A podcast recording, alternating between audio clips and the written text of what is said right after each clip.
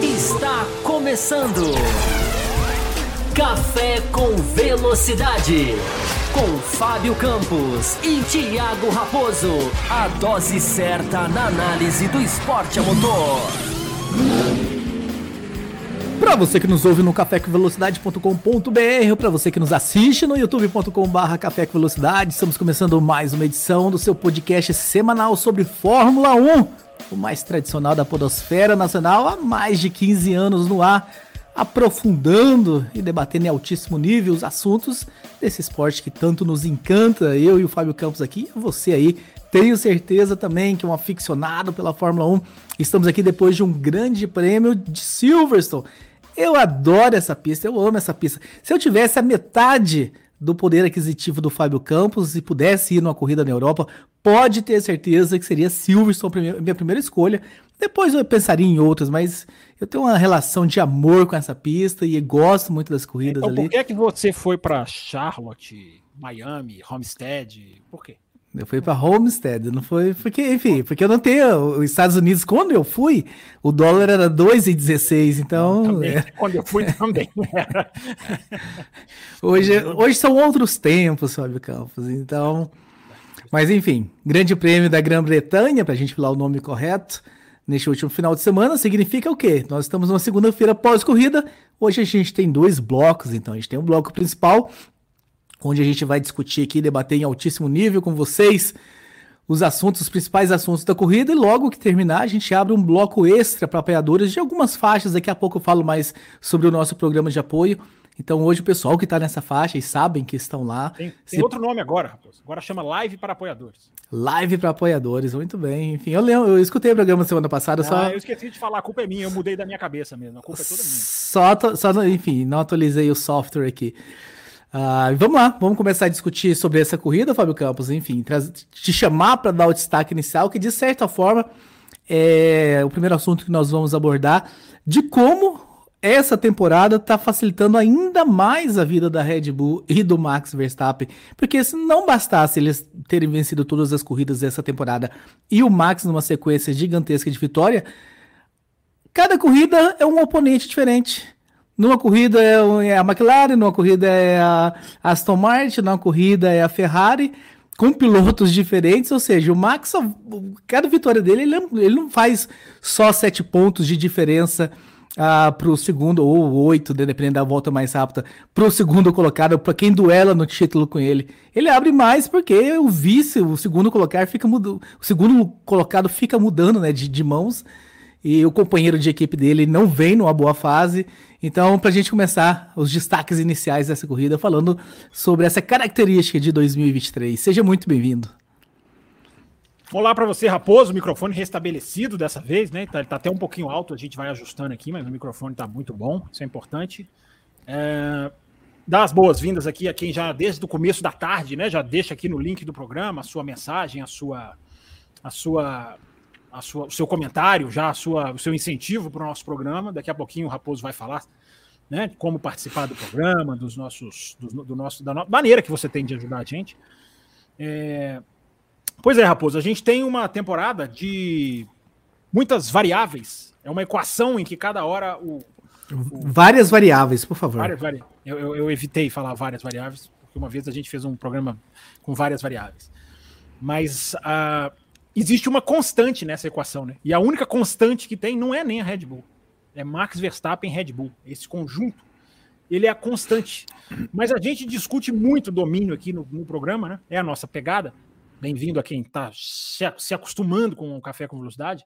A nossa pegada sempre foi, e eu sempre falei, né, que principalmente em julho a gente ia acabar esbarrando muito nisso, né, sobre domínio, o impacto do domínio, é, o que, que, pode ser feito, é, como, o, como é, digamos assim, não favorecê-lo de uma maneira equilibrada, de uma maneira sem exageros, e a conclusão que a gente tem, Raposo, eu acho que esse domínio, cada domínio tem uma sua característica, cada era, né? Ferrari, Mercedes, teve as eras, a era Red Bull lá atrás, agora tem outra.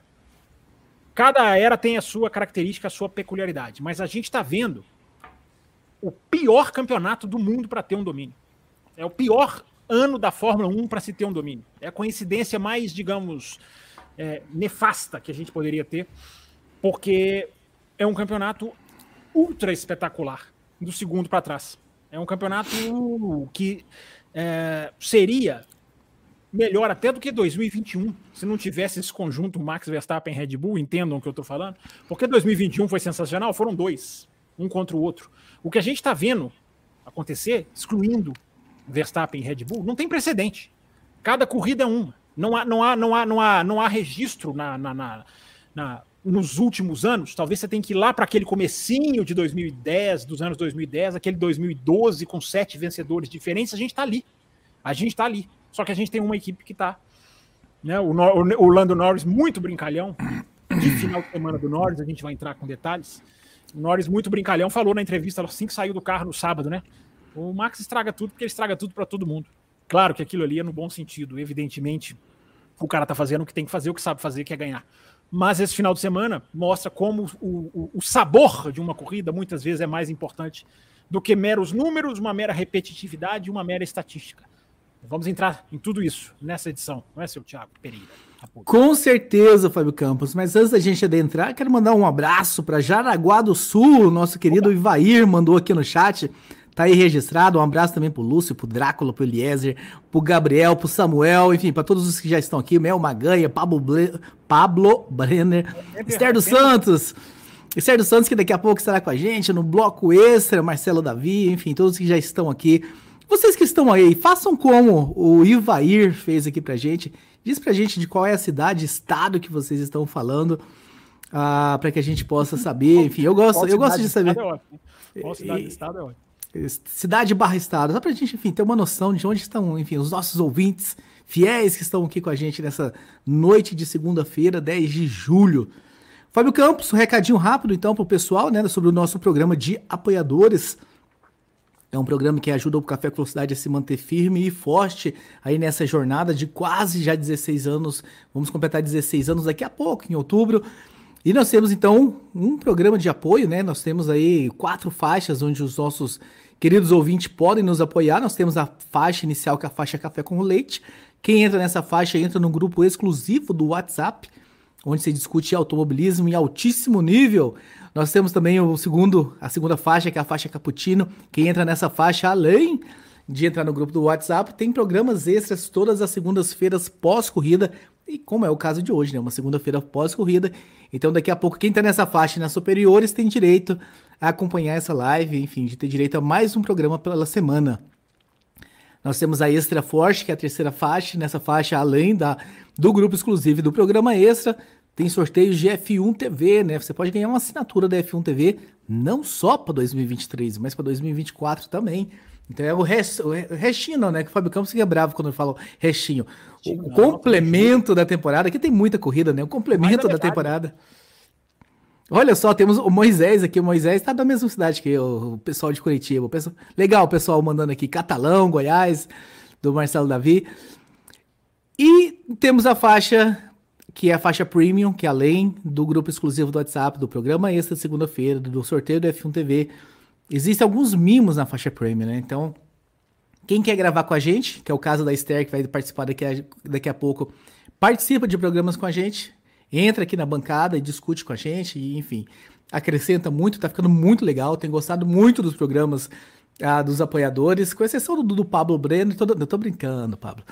Ah, quem tá nessa faixa também vai concorrer aí a miniaturas, né? Então a gente faz sorteios de miniaturas de carros de Fórmula 1, então você pode levar a sua miniatura, ganhar a sua miniatura, mas a cereja do bolo realmente é é não, né? São os sorteios de ingresso para o Grande Prêmio São Paulo de Fórmula 1. Então, dois, duas pessoas dessa faixa serão agraciados. Serão dois sorteios, um sorteio já nesse mês.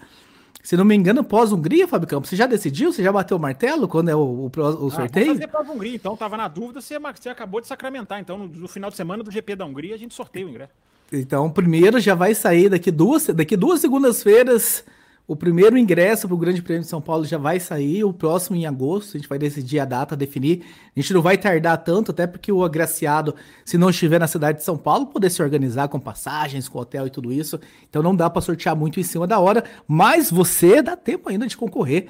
você tem duas semanas para ter duas chances, né? Se você demorar duas semanas, você só vai concorrer a um, porque a gente já vai sortear o primeiro. Então, corra, agiliza aí. Quem tá nas faixas de baixo já é apoiador e quer de repente concorrer, faça a migração de faixa que você já concorre. Então, tá aí dado o recado.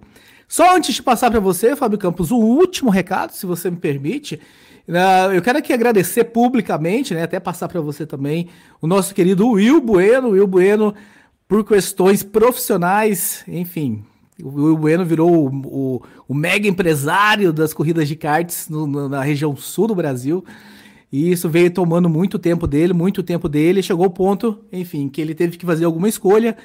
Ah, e o Will Bueno nos deixa, né? O Will Bueno não está mais com a gente aqui na bancada do Café Velocidade. Ele esteve por quatro anos, se não me engano. Então foi muito legal a participação do Will, enfim, algumas vezes salvando aqui, que ou eu e o Fábio, ou o Fábio Campos não podia, e, enfim, para não ter os programas sozinhos, como o Fábio fez algumas semanas atrás, ele estava aqui e sempre acrescentando, trazendo o ponto de vista dele.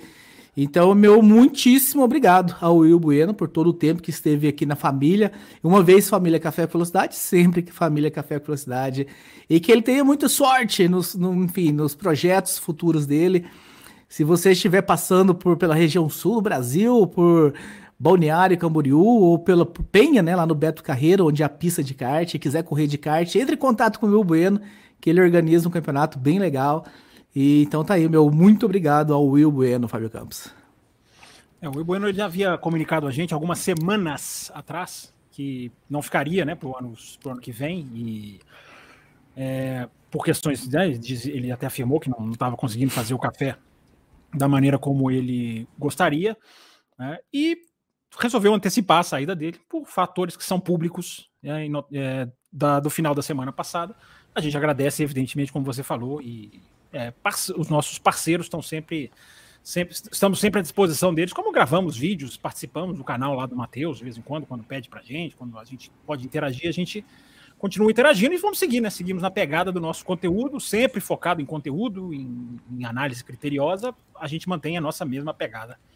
É, né, Raposo? A gente segue, segue nessa estrada aí que já vai completar 16?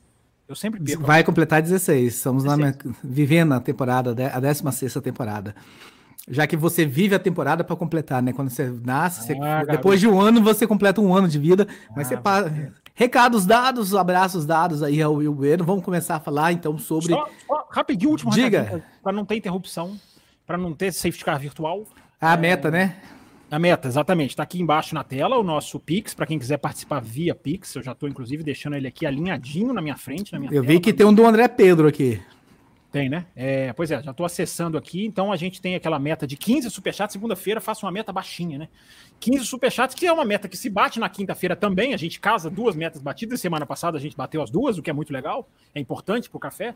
A gente sempre vem com alguma coisa extra, uma live extra, guarda, guarda na gaveta numa situação que precisa, estende a live mais tempo, a gente sempre tenta retribuir. Então tá valendo. 15 ou superchat ou Pix, os dois contam. E se a gente chegar a 12 Pix, a gente dá a meta como batida.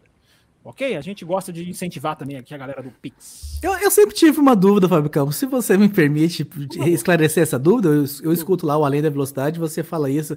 E quando é intercalado, enfim, se for metade Pix e metade Superchat, como é que fica essa conta aí? Soma os dois, soma, soma. Se tiver cinco Pix e cinco Superchats, conta os 10 para a meta. Mas se o Pix atinge primeiro a metinha menor dele, a gente já sacramenta. Ah, tá bom, tá bom. E dá o, e dá o brinde. Então a gente agradece aqui o Nicolas Coelho, né? Meu primeiro superchat, sempre acompanhei vocês. Muito obrigado, Nicolas, obrigado, pela, Nico. obrigado, pela colaboração.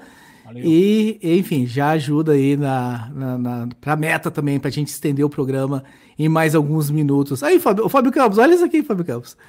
Ó. é um, é um, é um soltinho, né? É um soltinho. É um soltinho. Mas enfim, Fábio Campos. no grupo de apoio, vamos começar já então, Rapaz. Mas se você entrar no grupo de apoio que tem as lives, as lives para apoiadores, você recebe aqui o Pablo Brenner participou, você recebe as retroativas para você ouvir. É só, é só pedir, a gente relança, a gente remanda. Então, enfim, Raposo, acho que recadinhos estão todos mais do que dados, né? Sim, vamos lá, vamos começar então. Pontapé inicial. E o pontapé inicial, Fábio Campos, é, enfim, o, a pergunta do início do programa, né? Enfim, esse rodízio de pilotos atrás do líder, né? De como isso facilita ainda mais a vida dele, né? Porque, tá, essa pontuação onde o segundo colocado já marca sete pontos a menos do que o, o vencedor, se a gente desconsiderar a volta mais rápida, enfim, se a gente tem fixo ali um vencedor e um segundo colocado, já são sete pontos, né? Que, que enfim, é pontuação para Dedel. Mas aí, quando tem esse rodízio, o Max ainda abre, tem esse direito de abrir 10, 12, às vezes 15 pontos para um vice-líder do campeonato e faz ele chegar nessa circunstância que ele está agora, que já está quase 100 pontos na frente do vice colocado, Fábio Campos. Vamos falar um pouquinho então sobre, uh, sobre esse, esse 2023 que nós estamos vivendo, então. É, é um 2023, como a gente falou na abertura, mágico, né, Raposo? Porque ele é mágico e ao mesmo tempo ele é. Ele é. Eu ia usar uma palavra aqui que não é tão bonita, né? Mas ele é, digamos assim, balde de água fria uh, para ficar mais, mais, mais, mais, mais uh, ajustado com a própria Fórmula 1, que tem baldes de água fria literais, né? Porque acho que nos últimos cinco finais de semana teve alguma chuva, né? Cinco finais de semana de corrida a gente teve chuva em algum momento, né? Ou na sexta, ou no sábado, ou no, ou no domingo, enfim. Isso é, isso é curioso.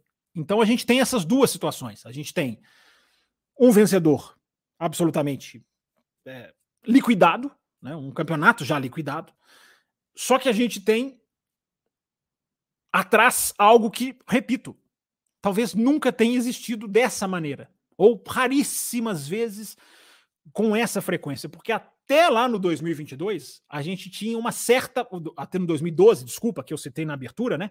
Os sete vencedores diferentes em sete corridas, aquilo é, aquilo é esportivamente maravilhoso.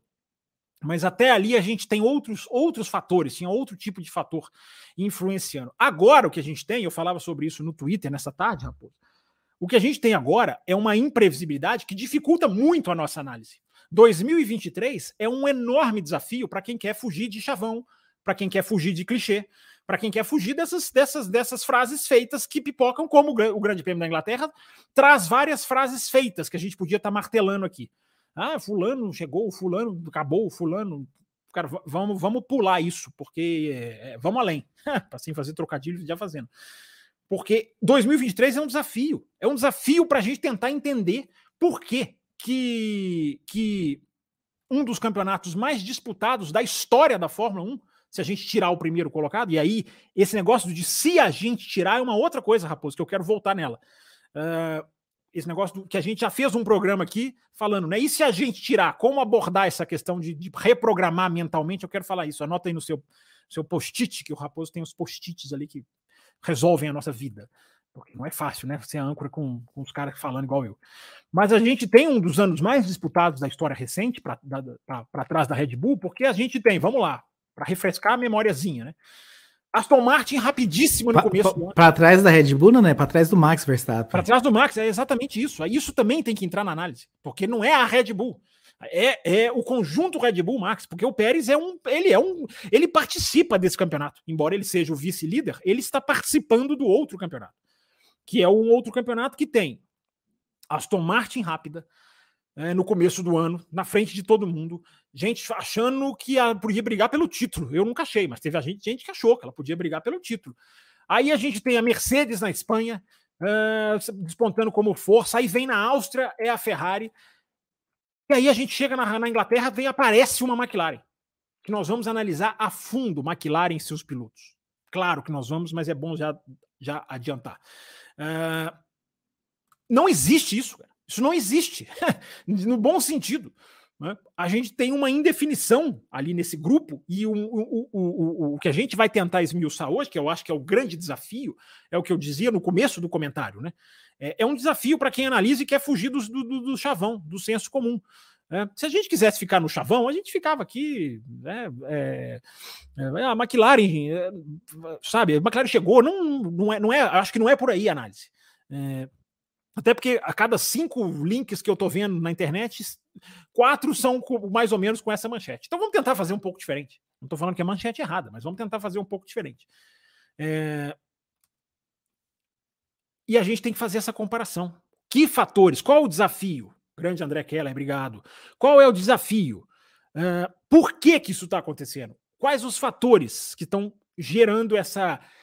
Chegou-se num ponto e é por isso que eu discordo do querer colocar já a McLaren em algum lugar definitivo, e nós quando a gente entrar na McLaren a gente vai esmiuçar isso. É, nós chegamos num ponto em que é impossível chegar aqui e prever. Do segundo para trás. É impossível. Porque simplesmente é. Uh, chutar, quase. E a gente tem sim. Nós não vamos ficar simplesmente apoiados na dificuldade de análise. É o que eu estou dizendo, é um desafio para nós. Mas nós vamos, devemos, temos como obrigação, eu acredito, entender cada carro. E entender cada carro é o desafio. É muito desafiante, porque os carros nem eles se entendem. A Ferrari não se entende, a Mercedes não se entende, a McLaren faz o final de semana que fez, mas o próprio Norris diz: cara, a gente resolveu 30% dos nossos problemas. É a frase do Norris. Aston Martin, que estava lá em cima, e olha onde está Aston Martin nas últimas corridas. Então, é, é, é difícil, Raposo. Eu me sinto desafiado. Eu acabou o Grande Prêmio da Inglaterra, eu pensei, cara, eu preciso ir atrás disso. a gente precisa mergulhar nisso, porque tá muito. E é um desafio legal. É muito, é muito melhor esportivamente falando do que a gente mapear, nós jornalistas, mapearmos. Ó, essa equipe é boa no tipo de traçado tal, essa equipe é boa, no... acabou, e vai dar exatamente a matemática certinho. Até isso é uma certa previsibilidade, não. É bom que a gente não consiga. Nós não conseguimos, mas a gente tem um, a gente tem um dever de correr atrás. A gente tem um dever de tentar esmiuçar, de tentar pegar esse detalhe, de tentar desvendar. A gente vai esbarrar nisso na McLaren e a gente tem um superchat aberto para quem quiser estender as perguntas para outras equipes. A gente vai. Com certeza. Né, Raposo? Então, eu acho já que. Tem, essa... Já tá pipocando aqui os superchats, mas vamos pensar nas variáveis, então, das várias variáveis. A gente tem a, as, só, a, só, só uma coisinha Diga. Eu esqueci de falar, muito recado, né? Se você mandou Pix, você coloca a expressão Pix entre parênteses antes da sua pergunta para a gente identificar certinho como fez o André Pedro aqui. Vai lá. Exata, exatamente. Mas as, vamos pensar nas variáveis. A gente tem a variável a evolução do carro, né? O carro não é o mesmo carro lá da estreia no, no, no Bahrein. As equipes vieram trabalhando, então algumas deram alguns saltos e outras não conseguiram dar o mesmo salto. A gente tem a variável clima, e que influencia. Tem equipes que trabalham, tem facilidade em aquecer, tem equipes que não têm facilidade de aquecer. A gente tem a variável circuito, né? Alguns Algumas equipes são mais de reta, algumas equipes são mais de, de circuitos travados. Ah, e a gente falta, se, um, falta eu não sei eu não sei se a variável pneu. Então, eu não sei se a variável pneu entra junto no clima não. ou se a gente separa o pneu de clima. Você pode ser, ela entra junto no clima e ela foi vital no Grande Prêmio da Inglaterra. Porque nós vamos fazer isso também, gente. Tá na pauta aqui. Nós vamos dissecar por que Silverstone foi diferente. O que teve diferente em Silverstone. É, é desafiador. Mas é isso aí, Raposo. O fator pneu, ele vai casar com um, um, esse fator que você falou, mas ele é um fator independente. Mesmo ele casando, mesmo ele tendo total influência. E a gente tem um novo pneu que estreou em Silverstone. É, é, um emaranhado de análise, Raposo. É um emaranhado de análise para a gente começar. Mas eu não sei se eu te cortei, eu acho que eu te cortei. Não, eu tava só, enfim, pensando se existe uma quinta variável que talvez a gente esteja esquecendo aqui, além dessas já colocadas aqui na mesa, mas são, enfim, são realmente várias variáveis e que causam, enfim, parece que esse ano elas realmente estão muito mais, enfim, um peso, estão com um peso maior, né? Então é realmente desafiante. Antigamente era mais fácil você enfim, caía naquele conceito de que essa pista aqui, enfim, nessa pista é tal equipe, nessa essa é a pista de tal equipe. E todas essas variáveis estão mexendo muito, enfim. E acho que é gostoso. Realmente, a gente esquece que existe um Max Verstappen que tá ganhando tudo. O campeonato tá uma delícia de se assistir. É uma briga, uma disputa. É um pecado, né? Não sei se você queria esbarrar, mas é um pecado do o DRS, porque uh, como seria. Quanto tempo será que o Max demoraria para passar o Norris? Ali naquele comecinho, se não tivesse o DRS. O Norris conseguiu segurar enquanto deu, liberou o DRS, o Max passou e foi embora, e mais algumas outras brigas interessantes que nós perdemos nessa, nessa, nessa corrida por, por esse fator. Quer continuar a falar ou você quer que a gente já jogue algum superchat aqui na mesa para a gente começar? Deixa, eu entrar, mas vai alinhando os superchats aí, deixa eu entrar. Tá ok. É, porque é muito interessante. Esse, essa, essa, esse é o X do desafio, para a gente não separar e depois ter que voltar. Né? É, hoje a gente tem, por que, que os pneus hoje estão mais desafiadores ainda? São mais importantes, porque a gente fala de importância de pneu desde 2000 e, e pouco. Né? 2000 e pouco a gente fala da importância dos pneus. Hoje os carros ficaram muito mais pesados, a aerodinâmica dos carros é muito mais forte, com esses carros de efeito solo. Esses carros de efeito solo, eles têm um endurecimento da suspensão que torna a relação com o pneu ultra vital. Então ficou mais, é, é, digamos assim, mais flutuante. A janela, essa palavra é muito importante. A janela de funcionamento do pneu, ela, ela, ela, ela é muito, ela é vital. Ela é muito vital, porque atingir essa janela é muito, é muito é, é importante. E aí tem a, te, a temperatura. A temperatura vem, o segredo do, do, que aconteceu da McLaren. Por que, que a McLaren apareceu do nada? Mas a McLaren é daqui a pouquinho. Deixar as pessoas ali com aquele sabor, né? Aquele gostinho. E a gente já, já vai entrar na McLaren, tudo, todos os detalhes da McLaren nesse final de semana. Mas, Raposo, a gente tem, por exemplo, hoje um fator, por que, que os carros variam de pista para pista também? O fator altura do carro é muito fundamental e não era antes. Quer dizer, sempre foi, mas não era tanto quanto é agora. Porque agora é o quê? Efeito solo. Então a altura que o seu assoalho está do chão vai ter um efeito muito grande. Sempre teve, repito, sempre teve a altura do carro. Sempre foi importante. Mas agora é mais ainda. Porque são milímetros. E você chega numa pista, você tem que levantar milímetros por uma questão de downforce, por uma questão de suspensão, por uma questão de pneus e tudo mais isso faz um impacto enorme no seu, no seu, no seu desempenho. Então, ainda tem tudo isso, né? É, e aí a gente tem o cruzamento de fatores. Eu estou falando que não é fácil, não é para não é para não é para posar aqui de que é, estamos escalando uma montanha inescalável, não. Porque tem o cruzamento de fatores, é justamente isso. É o pneu, é a temperatura, é traçado. Por que, que o traçado de Silverstone favoreceu a McLaren? Por que, que ele desfavorece a Ferrari? Aí ele desfavorece também a Aston Martin por outros motivos, que não exatamente os mesmos da Ferrari. Aí você pega uma característica de Silverstone que bota a Williams lá em cima. É...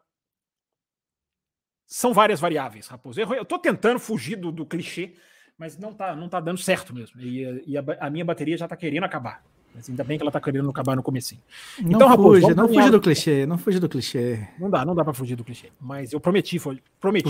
várias variáveis é o nome de um álbum belíssimo dos Engenheiros do Havaí. Ah, o Verde. Não, então você gosta, então, pronto. É o álbum Verde. Fábio Campos, então enquanto você mexe aí com a sua bateria, vou começar a trazer alguns superchats aqui na tela, só para avisar pro pessoal que nós já chegamos à metade da meta. Então, se vocês querem, enfim, 15 é o um número ímpar, né? Nós estamos no, no sétimo aqui. Então, mas já, mas, enfim, metade. Tenho certeza que vocês, enfim, vão mandar mais aí, mais oito para a gente bater a meta e estender esse programa. Sempre lembrando, né, que o superchat para a meta tem o um valor mínimo de cinco reais. Ah, para que a gente conta para essa meta de estender o programa. Então, vamos trazer aqui o primeiro ah, sobre o assunto, né? Ah, a gente já colocou o do Nicolas aqui, vou trazer também o do Carlos Eduardo, né? Boa noite, amigos. Superchat para ajudar na meta, super bem-vindo, né? Esse superchat. Grande Carlos, você... tá aqui na segunda também. Legal ver o Carlos aqui também na segunda. Sim, legal, bastante. Vamos trazer o próximo dele, né? Sabemos que não dá para parar o Max este ano, mas o campeonato dele para trás está bem disputado. Quanto tem do novo carro nesse equilíbrio? É...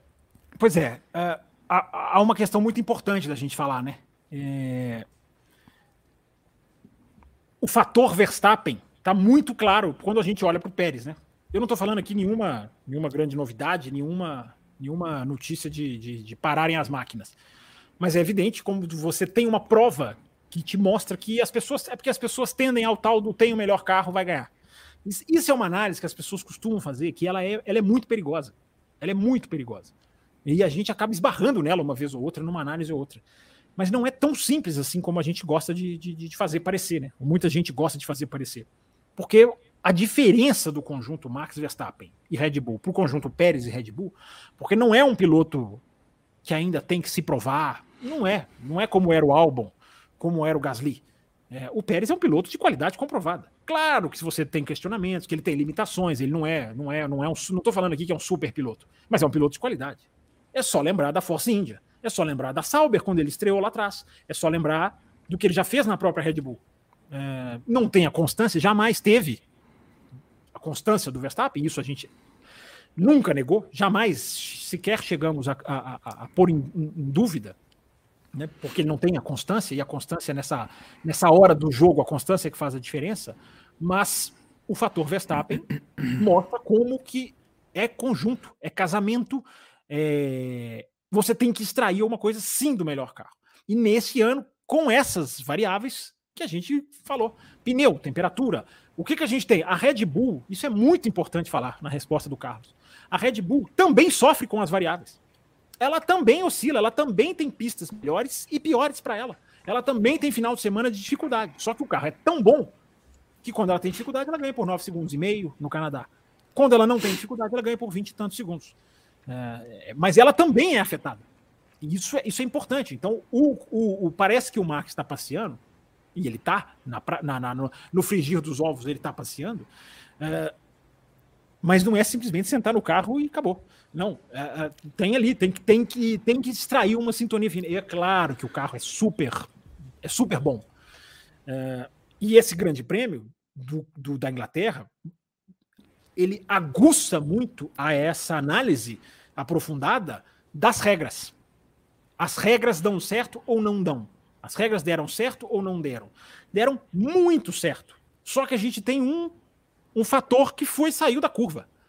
Né? Não literalmente, porque ele não sai, aliás, ele só saiu da curva quando ele bateu no box, que é uma coisa até engraçada, né? Pelo domínio dele, que ele bateu no box, quebra a asa no box. É, é cômico, né? Do cara que tá fazendo o que ele tá fazendo esse ano. Mas quando a gente olha para o que fez a Aston Martin no começo do ano, quando a gente olha para o que acaba de fazer a McLaren, quando a gente olha para o que está acontecendo com a Williams, é, a gente só pode. De quais regras você está falando? Que a gente tem muitas regras, né? As regras, eu digo as grandes regras. A regra da. Do orçamento, você está falando. A distribuição de lucros, que eu, eu coloco essa até na frente, embora essa seja invisível, mais invisível. A distribuição de lucros, porque hoje todo mundo ganha muito mais no, do, do, do, do bolo. Depois dela, a regra do túnel de vento, o escalonamento do túnel de vento. E o limite de orçamento. Porque a, a McLaren e a Williams não dariam esses pequenos saltos que estão dando, ou grandes ou pequenos, cada uma de um jeito, se as outras estivessem gastando os tubos. Os tubos. Uh, não estaria. Então, a limitação das outras faz com que ela chegue. Se a gente não tivesse aquele pontinho fora da curva, mas a gente está vendo é, isso acontecer. E a McLaren nem estrutura ainda está atualizada. A Williams nem está 20 anos atrasada. Palavra do próprio James Wallace. Cara, tem, tem coisas estruturais aqui que estão 20 anos paradas no tempo. Ainda sem ter isso, essas equipes já o quê? Já conseguem fazer ali faíscas de competência. E isso, é isso só nos faz uh, rir de comentários como alguém deixou aqui no YouTube de uma live de quinta-feira ou da segunda-feira passada, dizendo que isso é ajudar os incompetentes. É, o quão limitado é esse pensamento, né? Que não consegue enxergar que incompetência não leva a lugar nenhum. Que quem é incompetente será incompetente, até com as melhores regras. Mas é dar chance para quem consegue mostrar a competência. Vide Williams, vide McLaren. É, porque achei que você estava falando de regras, as regras da aerodinâmica, dá um, é. um, programa da gente analisar se falharam é, ou não. É, é, o que, exatamente, é o que eu falei de 2000, a semelhança de 2021. As corridas não são não são agradáveis, não são corridas agradáveis. Essa da Inglaterra vinha chata até a hora do safety car. Ela vinha, ela vinha muito morna. Na hora que o safety car veio, agrupou, e Silverstone, cara, a gente vai falar de Silverstone, tá na pauta aí, né, Raposo? A gente vai dissecar um pouco por que Silverstone, o que aconteceu em Silverstone. É... Mas Silverstone, então eu não vou entrar, mas Silverstone tem esse poder. Silverstone tem uma certa qualidade, que daqui a pouquinho a gente entra. Mas é isso aí, Raposo. A regra aerodinâmica do carro, eu tenho falado aqui toda segunda e quinta. A gente precisa ver mais. E a asa muitas vezes não deixa que a gente veja. Não deixa que a gente veja. Mas aí chega Silverstone. Eu tô quase entrando de teimoso. Mas daqui a pouco. Não, não, não, não, não, Segura, segura. Não, não, não. Me bota na linha. Me bota na linha. É isso vamos, vamos, vamos de Samuel Moreto, né? Que mandou um, um, belíssimo superchat pra gente aqui. Agradece muito, Samuel, pela ajuda. Ajuda muito o programa a se manter aí estável, vivo e seguindo firme e forte é na sua história. Exatamente, né? O estouro do Coast Cap da Red Bull não é uma das maiores causas dessa hegemonia do Max? uma bola de neve. Acho chato demais ter só disputa do segundo lugar para trás. Sans no lugar do Checo é uma boa? Bom, duas questões aí, né, que ele coloca. É... Não, eu, eu não, eu não coloco a hegemonia da Red Bull, o, o Moreto, pela, pelo cost cap, não. Porque o, o cost cap, né, o estouro do limite, olha eu caindo no inglês, o estouro do limite de orçamento, ele é, ele é, ele foi em 2021, ele foi por uma, por uma quantia que não faz um carro ser superior aos outros dessa maneira, porque a gente sempre é importante lembrar, né, Samuel? O, o relatório da FIA foi muito bom. A punição, não. O relatório da FIA foi muito bom, porque o relatório da FIA foi é, apontou detalhes de todo o processo e apontou uma coisa que muita gente não, não, não, não se atentou. O estouro está lá 1 milhão, ponto 5, 1 ponto alguma coisa, milhões de, de, de, de euros, mas aquilo é muito porque a Red Bull não estornou, digamos assim, uma questão de impostos que ela poderia, deveria ter feito. O estouro prático foi de 400 mil euros. Eu não estou dizendo que isso é para justificar uma punição baixa, não. Aqui no Café, desde o dia em que a punição saiu, em outubro de 2022, nós falamos. A punição é muito pequena. A punição é, é, é, é ela não é proporcional. Por quê? Esses 400 mil foram em 2021, um ano decidido. Eu não preciso nem entrar em detalhes. Né, como 2021 foi decidido. Então, 400 mil ali fez diferença. E mesmo se, se você jogar 400 mil para o carro de 2022, não justifica a hegemonia em 2023, porque o salto foi de 22 para 23. Esse foi o grande salto da Red Bull, uh, que esse ano é melhor do que no ano passado. E o estouro foi em 2021. Então, só para deixar claro, Moreto. E ele complementou o superchat dele com outro superchat, né? Lembrando que a punição para a Red Bull foi pequena e o próprio Cost Cap dificulta para outras equipes perseguirem o Max. Aí são duas coisas exatamente. De, e era aí que eu ia chegar na conclusão do meu comentário. A punição foi pequena. Foi pequena. Porque ela precisava ser uma punição que assustasse, afugentasse outras equipes. Uma punição exemplar. Mas a regra já nasceu, nós falamos isso no ano passado. A regra já nasceu com gatilhos para se dar uma escapadinha. Se a equipe colaborar, ela já evita as posições mais pesadas. Aquela coisa absolutamente questionável e criticável. Mas aquilo é uma coisa. É, a questão de que o limite de orçamento ingessa a perseguição à Red Bull é outra discussão. Acontece sim, mas aí você vai ficar naquela. Você libera você libera elas para chegarem na Red Bull, mas e as lá de trás? A Williams, a McLaren, que, que, que vão ali dão aquele salto. Você você faz o elástico. Então é uma discussão muito, muito sensível. Que não está errada a mensagem do Samuel. Eu só não acho que a Red Bull está onde está por causa do estouro. Embora ela precisasse ser punida muito mais fortemente pelo estouro. Tem mais, Saposo?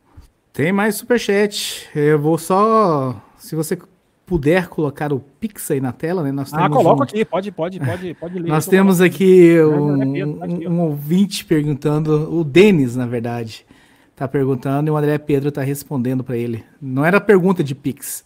O Denis estava ah, perguntando não. aqui, ó, como posso, como posso ser apoiador via Pix? Eu teria acesso às lives anteriores de apoiadores? Responde a ele, senhor, Sim, senhor. Você entra no plano como qualquer, como qualquer uma das plataformas, seja no Apoia-se, seja, no, seja como membro. A única diferença do Pix é que você escolhe a data. Olha, eu quero ser lembrado do Pix todo dia 15, todo dia 20, todo dia 23, o dia que você quiser. É... E aí você tem acesso às lives anteriores, sim, você vai ser colocado no grupo, e aí é só você falar a live que você quer, ou você fala quero todas, a gente manda todas, mas você vai estar num grupo, quem entra cai num grupo que não é troca de mensagem, não há troca de mensagem no grupo, o grupo é fechado.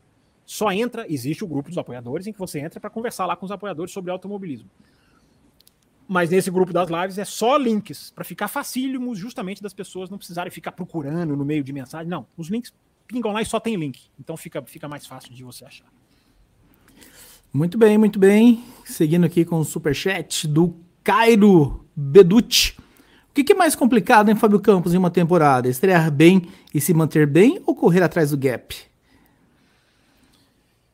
Cara, eu acho que é, é uma pergunta muito difícil, hein, Cairo? Boa, boa pergunta. Obrigado aí pelo seu, pelo seu superchat aí, ajudando a gente. É, estrear bem. Para você estrear bem, você tem que fazer um bom carro. Eu acho que talvez seja mais difícil isso. Se você está estreando bem, alguma coisa boa. É a Ferrari 2022. O que é a Ferrari 2022? É um bom carro. É um carro bem nascido. Lembre-se do começo da era feito solo. Era Red Bull e Ferrari, tudo bem. A Red Bull tinha o problema do peso, que quando ela resolveu, ela, ela, quando ela resolveu, ela resolveu, com perdão da redundância. É, isso é mais difícil. O correr atrás é muito difícil, mas aí ele depende de outros fatores. Quanto túnel de vento você tem? Aonde você está no campeonato? Qual o recurso estrutural que você tem?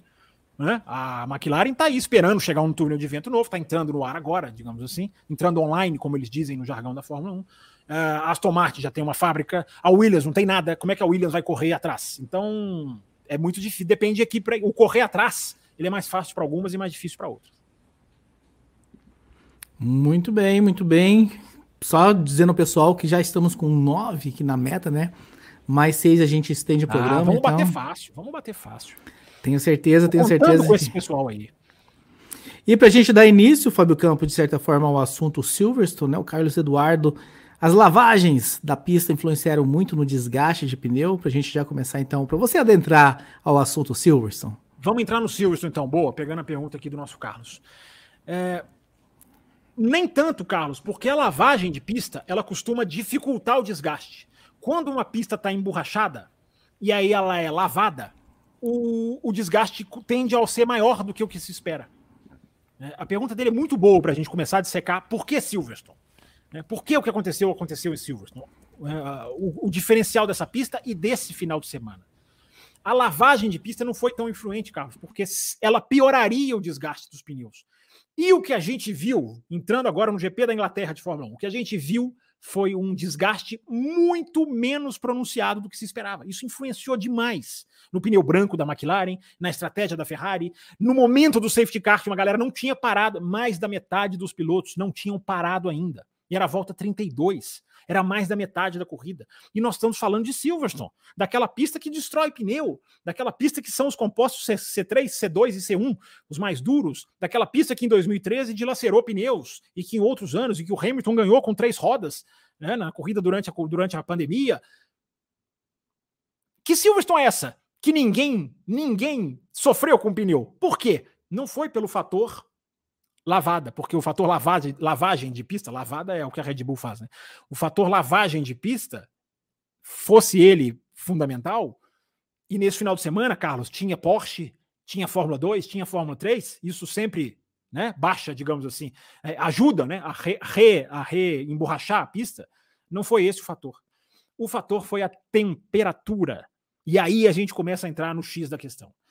Na sexta-feira, quando todo mundo achou que o vermelho, o pneu vermelho não duraria, na sexta-feira estava fazendo 42 graus, temperatura do asfalto. No sábado e no domingo, 25. Isso mudou o jogo. Mudou. Por que, que a McLaren não aparece na sexta e aparece no sábado e aparece no domingo? A gente vai entrar nos detalhes técnicos da McLaren daqui a pouquinho. Mas esse é um, esse é um que eu já adianto. Porque o fator temperatura é ultra vital para o que aconteceu. Muito mais do que a lavagem de pista. Mas a gente vai entrar. A gente, a gente, a gente já entrou, né, Raposo, no Silverstone, né? Posso continuar? Tem alguma, alguma nessa linha ou posso continuar aqui? Porque eu tenho mais aqui para falar. Pode continuar, pode continuar. Deu tempo do mouse chegar lá para desmutar. Deu tempo do mouse chegar no meio. É, faz, faz o dedo aqui, ó, que é mais, é mais rápido. É melhor. É... Esse fator, Raposo, que todo mundo esticou a parada, porque vamos lá, gente. É, repetindo, quando o Magnussen, foi o Magnussen, né, que quebra e para na reta Wellington, ali na reta oposta, digamos assim, ou, ou reta é, perpendicular, sei lá. Uh, a segunda reta, a gente tinha um monte de pilotos, até com pneu vermelho, e gente que largou com pneu vermelho, acho que o Russell é, com pneu vermelho, digamos assim, contrariando todas as expectativas. Pouquíssimos apostaram no pneu vermelho. Foi aonde a Ferrari errou, inclusive. Mas depois a gente chega. Depois a gente chega na. A gente, a gente chega na Ferrari. É, então, Raposo, eu tô até abrindo aqui, ó. Tô até correndo aqui para abrir, para pegar os números certinhos. Achei aqui, ó. Vou abrir. É, os números certinhos disso que eu tô dizendo, da questão de como a temperatura inverteu a questão, transformou Silverstone numa corrida light com pneu. E isso acabou sendo um fator determinante. Na volta 32, né? 32, 33, que é quando o Magnussen quebra. Uh, Verstappen vinha de amarelo, não tinha feito a parada ainda. Norris não tinha feito nada ainda. Hamilton, todos de amarelo. Uh, quem mais? De branco veio o Bottas, que para ali também. O Alonso de amarelo usado, a Aston Martin tem uma coisa de, de querer raspar os pneus e ela sempre começa com pneu. Ela nunca começa com pneu zero, e ela faz isso por querer, intencional. Uh, então, Raposo, a gente teve mais da metade dos pilotos passando da metade de, da corrida sem fazer uma parada. E nós estamos falando de Silverstone. Nós não estamos falando de uma corrida qualquer, nós estamos falando da pista que mastiga pneu, que destrói pneu, a pista temida, a pista onde a Pirelli fez questão de estrear o novo pneu. E aí começa a primeira dúvida analítica do final de semana o fator uma parada só em Silverstone se dá por causa da temperatura, porque se eu não me engano, 2019 também teve uma temperatura baixa e também foi de, para, de poucas paradas, se eu não estou enganado, eu estou puxando pela memória. Uh, ou são os novos pneus que estrearam em Silverstone. Teriam eles menor desgaste? Seriam eles os, a razão dessa surpresa? Que surpresa, Fábio? Não estou falando de nenhuma equipe específica ainda. Você pode, você pode falar um pouco mais sobre essa estreia dos novos pneus? Foi. Todos eles passaram por, por, por, mudança? Ou é algum, algum deles específico só que Não, teve alguma mudança? Todos, todos eles passam a ter uma carcaça reforçada. Não é a borracha pura e simples. Certo. Bem, boa pergunta, Raposo. Não é, não é, digamos assim, o ombro, não é a dobra, que tem todos esses fatores, né? É a carcaça. Só que a gente falava aqui na quinta-feira, Raposo, você agora é um ouvinte da quinta-feira, que me deixa muito feliz e orgulhoso, e me traz, respons me traz responsabilidade. Na, ouço na academia, toda sexta, na sexta ou no sábado, dependendo do horário que de, sai. Além de tudo, ainda houve fazendo bem pro corpo, né? Além de tudo, ainda houve num momento, num momento, num momento saudável. Para manter essa delícia aqui é difícil. Meu Deus do céu, eu dei bola. Quem, quem, quem mandou eu levantar a bola? Uh, mas eu falava na quinta-feira e eu tenho falado várias vezes. A Pirelli diz que esse pneu não vai mudar nada. Não é questão de dizer que a Pirelli está mentindo. É questão de um pneu tão ultra sensível que pode ter mudança até inesperada. E aí fica a grande dúvida que a gente vai começar a responder na Hungria. Foi só Silverstone? Ou esse pneu vai se desgastar menos? Porque a gente viu uma coisa em Silverstone que é, que é positiva. Repito, pode ser só neste final de semana, pode ter sido só neste final de semana, que é o quê? Todos os três pneus funcionarem. Isso não é comum em todos os finais de semana. Quantas vezes a gente vê final de semana que ninguém usou vermelho, só para volta mais rápida, ou o branco é ignorado? Uh, nesse final de semana, não nesse final de semana, é, a gente viu todos os carros operarem, ou, ou, todos os pneus, melhor dizendo, terem, um, terem, um, terem uso, serem bem usados. Todo mundo esticou para uma parada só. Todo mundo esticaria para uma parada só. Mais da metade dos carros passaram da metade da prova sem parar. Só a Ferrari não leu. Aí vem a grande crítica à Ferrari, como um parênteses aqui. O erro da Ferrari foi a única equipe que, por temor, tem declaração do Vasser, dizendo, né, fomos conservadores demais, tememos demais. A Ferrari não leu isso, porque a Ferrari é uma das primeiras a parar. O Leclerc para lá na 18. Uh, o Sainz na 26, tudo bem, 26 não era nenhuma grande, nenhuma grande, é, nenhum grande absurdo, digamos assim. Mas foram os que pararam primeiro. O Huckenberg para porque quebrou a asa, que que eu estou vendo aqui na lista aparece antes, o Tsunoda para na 14, eu não me lembro razão. Uh, a Ferrari foi uma das primeiras. A, a Ferrari não leu, e a Ferrari não teve a sexta-feira com o Leclerc no FP2, porque o Leclerc parou. E estranho, e estranho que perguntaram para o Sainz, né? Ele meio que jogou na pra equipe, né? Ele que é o cara meio que estrategista e gosta, enfim, de, de escolher a estratégia. É. Ele pôs na mão da equipe. Então, eu, esse parênteses na análise de Silvio é importante, porque todo mundo conseguiu ler Gente, porque, ah, vamos lá, Red Bull não largou, segundo apurações, para fazer um stint de 32 voltas com, com um amarelo. Tô só falando aqui a Red Bull pegando a Red Bull primeiro. É, se, as, se, as equipes tivessem essa intenção, uh, não usaria o branco, por exemplo, o Norris. O Norris para na 33, depois da metade da prova, de amarelo para pôr o branco, para andar menos.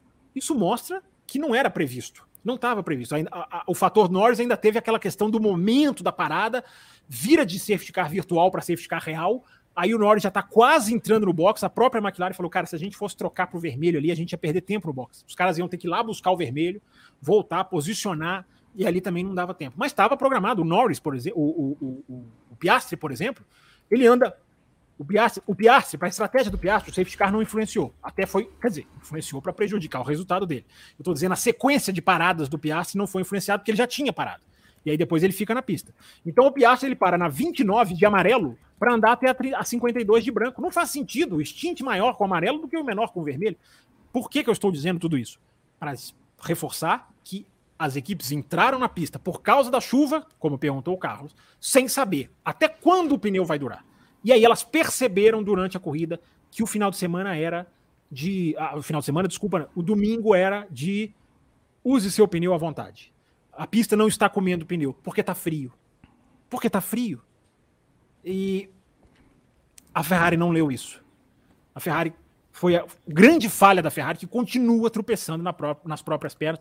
Eu estava dizendo aqui, tem um asterisco? Tem, que o Leclerc não andou na sexta-feira porque o FT2 não teve, não teve, o carro não saiu do box. É uma simulação a menos. Mas mesmo assim, a leitura você faz no domingo, né? E os caras não ficaram atentos e foram conservadores demais. E outra coisa, Raposo, já que a gente está falando de Silverstone, para matar essa questão e a gente já chegar na McLaren. É, o que, que, é uma coisa muito boa de Silverstone? Cara, Silverstone é imune ao DRS. É uma, é uma pista praticamente imune ao DRS. Não que ele não tenha influência, mas ele não é como nas outras pistas. Não acontece como nas outras pistas. Você tem, o cara abre a asa ali, ele vai lá e passa. Mas você não tem assim aquela. É muito raro você ver aquela. Aquilo que você vê na Áustria, que você vê no Azerbaijão, que você vê em todas as pistas, quase praticamente, no Canadá. E o cara abre, abre a asa e vai. Em Silverstone não tem. Por quê? Porque o vento está cada hora para um lado. Ali é uma, é uma pista que venta toda hora e o vento muda de direção. E não é só por causa disso, não. Claro que o traçado também tem a ver. Mas a pista é, é, ela é muito imune ao DRS. É, quando eu digo imune, gente, repito, não é que ele não funciona, mas ele não estraga como nas outras. Pensa bem, Raposo, você está aí mexendo. É, eu achei Pensa que estragou. Bem. Eu achei que estragou. Não, ele influencia, mas ele não tem, ele não faz a ultrapassagem de meio de reta.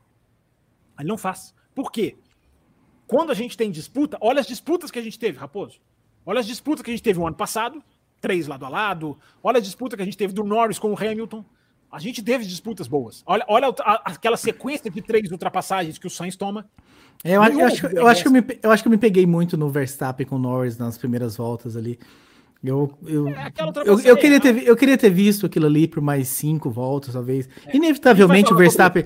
Inevitavelmente o Verstappen ia passar, mas. Sim, exatamente. Gente, que tristeza, que tristeza dar três voltas, o DRS é liberado, o Verstappen passa de passagem e vai embora. Teria sido lindo, teria sido lindo. Mas enfim, para você complementar sobre Silverstone, até para enfim falar um pouco sobre a corrida também, vou até colocar aqui né, a mensagem que a Ilusca Melina mandou. Que corrida foi essa, hein? E eu fiquei nessa na mesma impressão que você, Fábio Campos. Não sei se a Melina, enfim, ficou só com o finalzinho, né? A impressão final é a que fica, porque antes do safety car realmente não estava tão legal, mas a corrida se transforma, né? Depois do safety car. A corrida se transforma, porque ela, ela junta o pelotão e aí entra o fator que eu acabei de dizer: os pneus funcionarem bem para todo mundo. Porque tinha gente com amarelo, tinha gente com vermelho e tinha gente com a maioria com vermelho. Tinha gente com o branco, a McLaren, os dois da McLaren foram de pneu branco, né? e tinha gente com amarelo. É, o Russell, o Russell já tinha colocado, vai, o Leclerc coloca o amarelo. O Leclerc, aliás, ele volta para fazer mais uma parada. A Ferrari não, Ferrari não, a Ferrari não se ouve bem, como diria antigamente.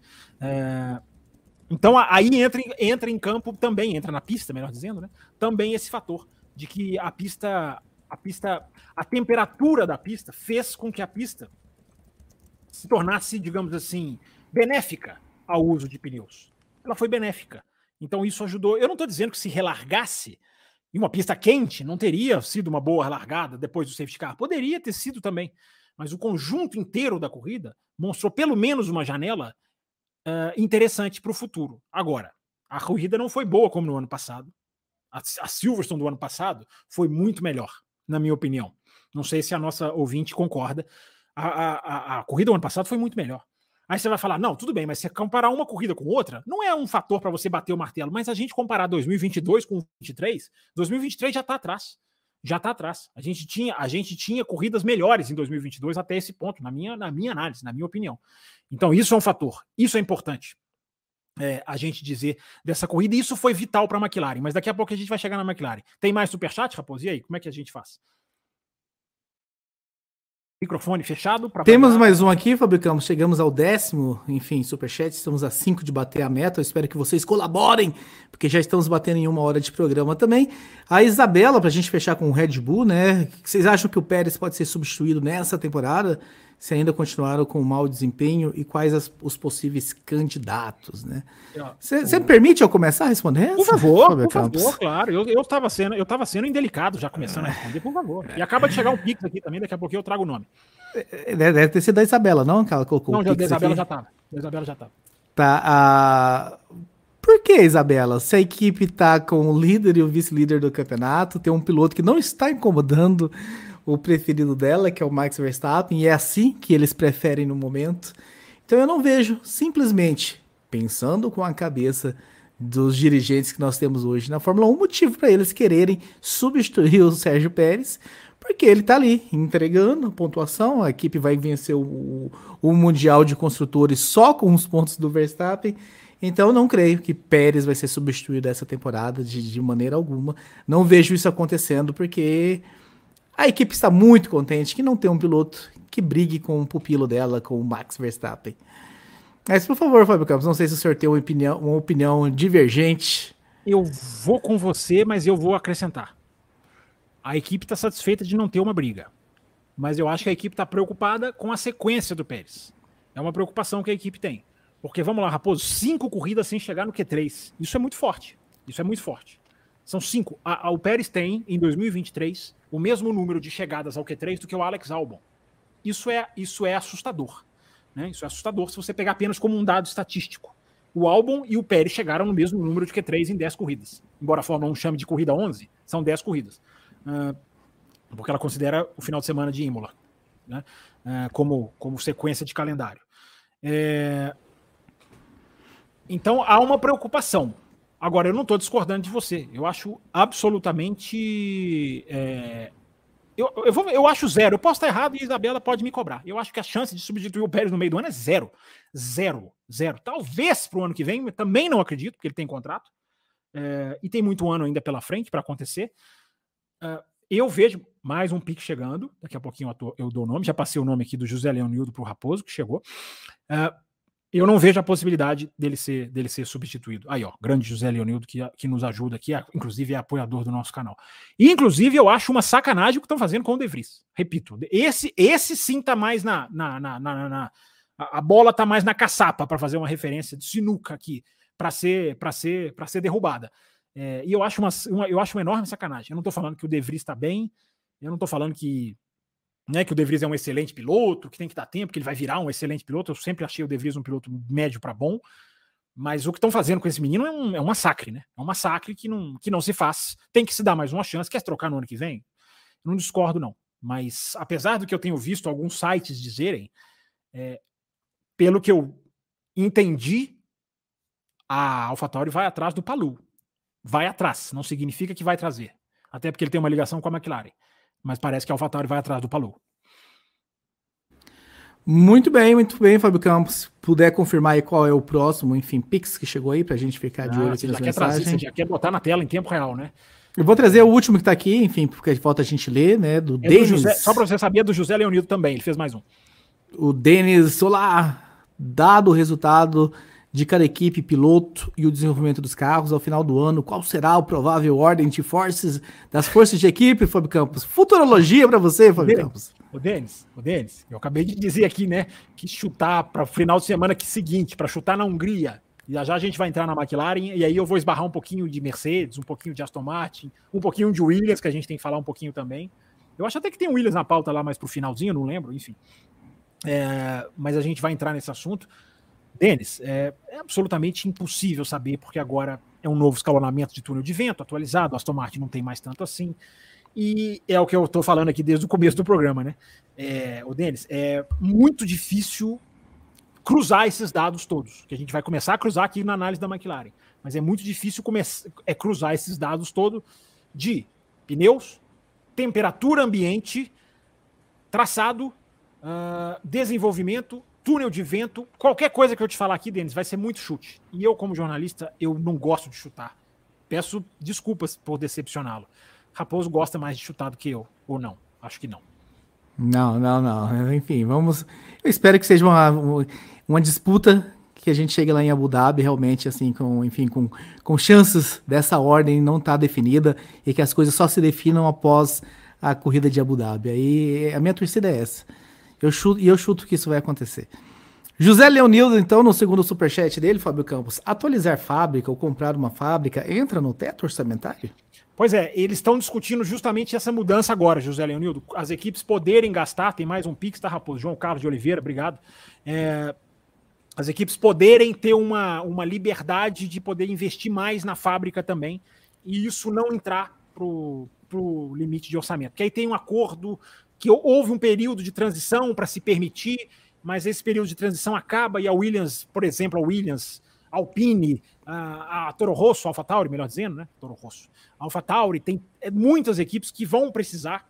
Essa regra, eu estava lendo esse final de semana, essa regra só precisa que cinco equipes aprovam e mais de cinco equipes vão precisar.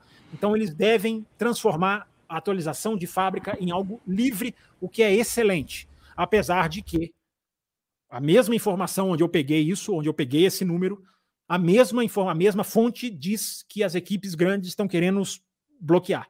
As equipes que têm estrutura. E aí você lê Mercedes e Ferrari, né? já que a Red Bull também precisaria. Estão querendo bloquear, estão querendo não. Estão querendo não deixar, deixa eu manter o meu privilégio de uma fábrica muito mais avançada, evoluída e preparada, ao invés de deixar as outras chegar. Deixa as outras chegar.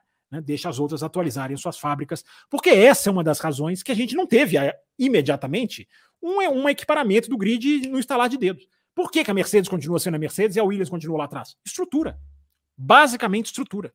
Então, a, a Fórmula 1 sabe que vai precisar dar esse passo. É obrigatório que ela dê esse passo. E tudo indica que ela vai dar esse passo. Muito bem, Fábio Campos. Antes de você entrar na McLaren, né, os superchats não estão nos permitindo mudar de assunto, isso é ótimo, né? Continuem mandando. Se vocês, se vocês têm pergunta, enfim, sobre o assunto que está sendo discutido, enfim, mandem e participem. O nosso querido, ou queridíssimo, para dizer mais, mais verdade, Sidraque Ferreira. O Pérez não sai este ano, mas o Ricardo na AlphaTauri não é sinal de que a Red Bull está pronta caso a maionese com pimenta desande? O Sidraque, cara, eu. Olha, eu vou. Eu, eu, apesar de eu já ter falado aqui, né, que o Ricardo voltou a ser a ser uma, uma, uma, uma opção de que ele quer, ele demonstrou vontade, ele aceita, ele tem esse teste que amanhã, na terça-feira, para quem está assistindo esse programa ao vivo, ele já vai andar na Red Bull. Tudo isso faz parte do pacote. Agora, tem gente muito bem informada no paddock que diz que o Lawson, se for uma substituição imediata, o Lawson está na frente. O Liam Lawson, piloto de teste. E a outra fonte que eu digo do Palu, que o Palu, Palu, o que é Palu? Alex Palu, da Indy, que está liderando, também pode ser buscado pela Red Bull assim que o campeonato acabar, se ela for trocar no meio do ano na AlphaTauri. Agora, hoje, segunda-feira, dia 10 de julho, a ordem é Lawson, uh, o Palu mais lá para frente e mas o Ricardo aqui junto, dependendo do momento, do timing dessa possível troca com a qual eu não concordo, embora queira ver o Ricardo, embora queira ver o Palu, e embora queira ver o Lawson. Mas eu, eu acho que não dá para mastigar o De Vries dessa maneira, não acho legal. É... A gente seguir no assunto aqui, tudo, o Felipe Gonçalves. Só, só, só para dizer, tudo vai depender muito desse teste do Ricardo em Silverstone. Se ele for muito bem, ele pode passar na frente. Hoje ele não é o primeiro, até onde eu sei. Felipe Gonçalves, viu? Realmente marco dizer que o Ricardo será melhor avaliado amanhã nos testes de Silverstone. Isso. Se tiver um desempenho melhor que o Pérez, você acha que eles podem fazer o teste com ele? Não, na Red Bull não. Na AlphaTauri.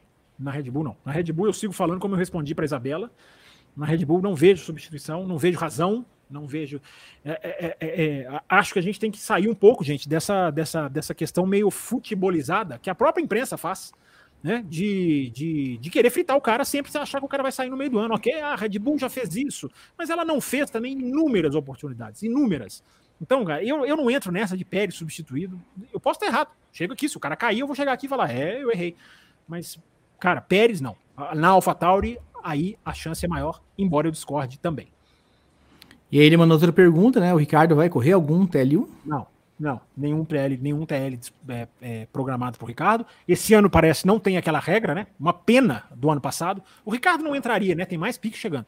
O Ricardo não entraria, porque a, a, regra é de novatos, né? Pilotos que só correram dois grandes prêmios no máximo. O Ricardo não entraria. Mas aquela regra do ano passado é excelente, né? De obrigar na sexta-feira a colocar piloto jovem pelo menos em duas sextas-feiras. Ela não acontece esse ano. O planejamento do Ricardo é Silverstone e Monza, ambos durante a semana após o Grande Prêmio. Muito bem, Fábio Campos. A gente começar a falar sobre McLaren, então, já passamos aqui de uma hora de programa. O André Pedro, né? Boa noite. A disputa entre Norris e Hamilton. Este final de semana é a prova cabal de que o Hamilton poderia ter se defendido muito melhor em Abu Dhabi em 2021. Então você responde o André Pedro e a gente entra na McLaren. Ah, André, cara, não, porque é muito, é muito, é muito, eu acho que é muito injusto, né? A gente comparar uma defesa de posição numa pista, numa situação, num carro com uma borracha. É, Não, defesa de posição é defesa de posição. Você pode ter a opinião de que o cara não defendeu bem lá, aqui, acolá. Mas comparar, assim, ó, um defendeu aqui, o outro tinha que ter defendido, eu, eu, acho, eu acho um exagero, a não ser que seja assim, um entregou e o outro não entregou. Aí você fala, poxa, por que, que um entregou e o outro não entregou? Mas não foi o caso, né? Eu acho que é uma questão de visão. As pessoas podem achar que defendeu mal, defendeu menos, podia ter feito assim, podia ter feito assado. Agora, porque um defendeu numa pista, aí você comparar lá com outra, outra defesa, outra situação, outra corrida, aí eu acho que, é, eu acho que é, é complicado, entendeu? Muito bem, e para a gente começar a falar então desse salto da McLaren, Fábio Campos, enfim, um salto maravilhoso, não acho que todos os fãs foram pegos, enfim, com, com principalmente na classificação, né, quando, quando os dois pilotos, o Piastri também, não foi só o Norris que se classificou bem, mas de onde que veio essa força ainda da equipe em Silverstone? Pois é, Raposo, como a gente já começou, vamos falar da McLaren, né, a grande, a grande, a grande questão, o grande brilho, né, que deixou né? Que aquilo que a gente fala, né, Raposo? Corridas são mais importantes do que campeonatos, né? É uma maneira lúdica de fazer uma análise, mas que não é irreal, não é, não é, não é fora do, do, do, do não é fora do padrão. Por que, que corridas são mais importantes do que campeonato? Esse, esse maluco está dizendo. Porque olha o sabor que a McLaren deu para essa corrida.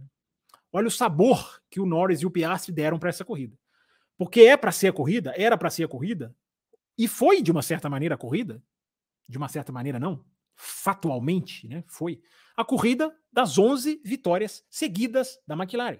A McLaren da Red Bull. A McLaren, a Red Bull iguala a McLaren, por isso que eu estou né, misturando. A Red Bull iguala a McLaren num recorde que eu já disse aqui na quinta-feira. É um recorde. Esse recorde é importante. Esse recorde é sonoro. Esse recorde tem peso. Esse recorde tem impacto. Até na nossa percepção. É o recorde de uma equipe que ganhou 11 corridas seguidas como a McLaren em 88, a Red Bull acaba de igualar o feito. E se ela vence o GP da Hungria, ela se torna a maior vencedora em sequência da história da Fórmula 1. Mas eu não vou cruzar essa linha. vamos esperar a gente chegar lá. Ou nas vésperas de Grande Prêmio da Hungria para a gente analisar isso. O que eu estou querendo dizer é, no Grande Prêmio que era para a gente estar tá batendo nessa tecla, que era para ficar a marca de mais uma, da repetitividade, do domínio. Qual é a marca do GP da Inglaterra? O que, que ficou? Qual o sabor, como eu coloquei no Twitter? Que sabor ficou na nossa, na nossa boca? O sabor de surpresa, o sabor do diferente, o sabor de, de do inesperado, ainda que para a segunda posição. Uh, e aí tem uma coisa, Raposo, que eu queria antes da gente entrar na McLaren tecnicamente. Uh, teve um programa aqui atrás, aqui para trás, algumas semanas para trás, que a capa dele ele foi numa segunda-feira que não era de Fórmula 1, e a capa do programa é alguma coisa assim, capa não, né? Thumb, thumbnail, né? Que tem que falar nesse esse mundinho moderno aí de vocês, né? Eu, como sou velho, falo capa. Uh, a thumb para os mais íntimos. A thumb, é, os mais. Hoje em dia se fala thumb, né? A thumb do nosso programa, que horror.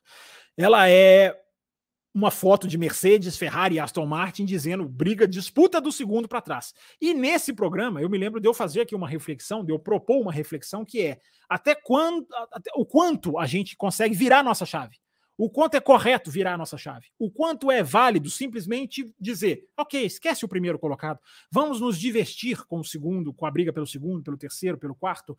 Uh, aquele era o questionamento que eu renego agora, depois da largada das primeiras voltas desse Grande Prêmio da Inglaterra. Porque, ok, a gente tem que saborear aonde a disputa, aonde ela existe mas não nos contentarmos com a disputa do segundo para trás. Porque na hora que o Norris larga, na hora que o Norris dá aquele salto, na hora que o público faz aquele barulho, que eu espero que vocês tenham ouvido na transmissão nacional, na transmissão internacional ficou muito claro, e eu estou tweetando esse barulho, por mais é, paradoxal que pareça ser. Eu estou tweetando o vídeo com esse barulho, inclusive na terça-feira, para falar um pouco sobre isso. Quando a gente testemunha aquilo, aquele sabor, de novo usando essa expressão culinária, aquele sabor do Norris no começo da prova, é, é briga pela primeira posição, que é o que vale. É o sabor de ver uma McLaren liderando. Né? Quem não gostou de ver aquilo ali, quem não parou naquele momento e se divertiu, pode até ser um torcedor da Red Bull. Aquele torcedor é, aquele torcedor mais centrado, né? Não aquele fanático, não o Red Burro, é, aquele que não aceita nada que vá contra a equipe dele, mas o cara que torce, que festeja, que celebra a fase do Verstappen, mas sabe entender né, a, a competitividade, saborear a competitividade quando ela existe. Então, Raposo, antes de entrar tecnicamente, eu queria fazer esse registro. Né? Aqueles momentos do Norris, mesmo aquela largada, que nada mais era do que uma miragem, como você esbarrou. Aquilo era uma miragem no deserto. A gente sabia que aquilo ali não decidiria a corrida, não decidiria o grande prêmio. Por mais que a esperancinha ficou no Raposo, e você vê na cara dele, na expressão facial dele aqui do meu lado, você vê que uma esperancinha ele tinha. Mas ele é um sonhador, ele é um cara lúdico. A gente sabia que aquilo ali não seria decisivo para ganhar. A McLaren não é que a McLaren ganharia, mas isso não tirou o sabor daquelas três, quatro primeiras voltas. Não tirou, porque foi saboroso. Você vê o Piastri quase arranhando o Verstappen ali, indo para cima. O Verstappen divide a cópice com ele por fora de novo. Esses caras são malucos, né? O Verstappen até fala na salinha, né? Antes do pódio, ele fala eu de novo na, na cópice, eu por fora e torcendo, fechei o olho e torci pro cara não, não understeer, né? Que é não à frente, não sair para não me levar de novo.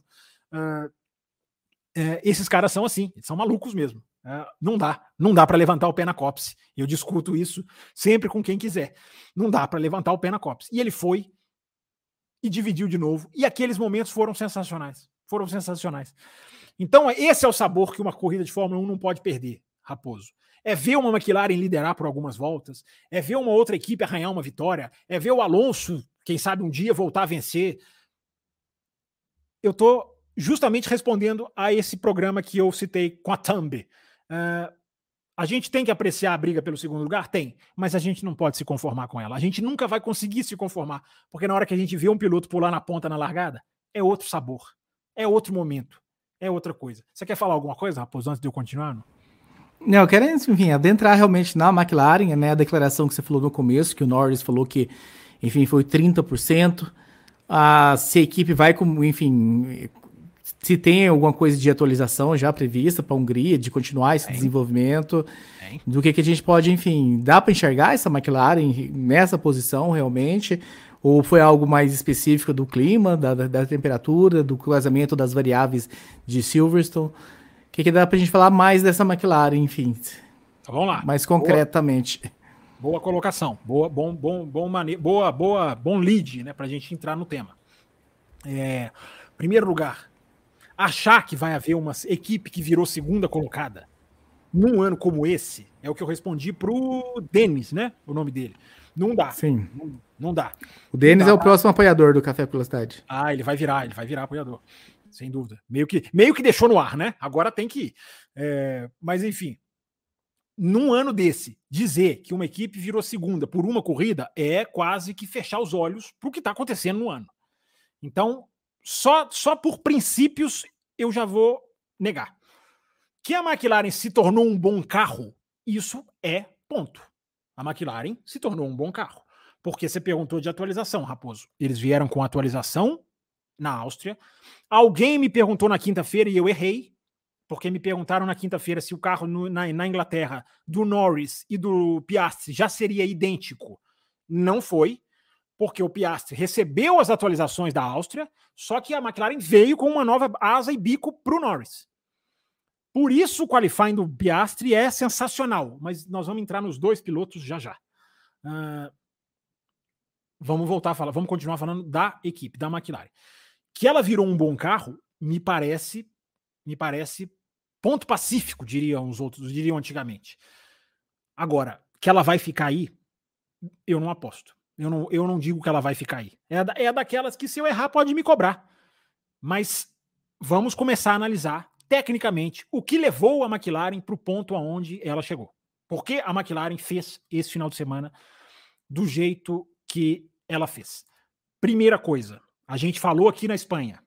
Na Espanha, a McLaren, o desempenho da McLaren no qualifying no frio, a diferença do desempenho da McLaren na Espanha no calor no domingo.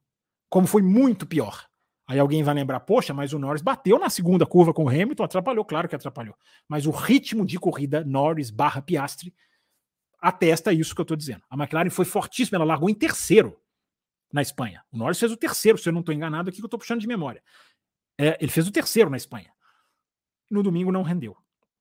A McLaren tem essa característica que é muito forte, muito pronunciada. É, curva de alta velocidade.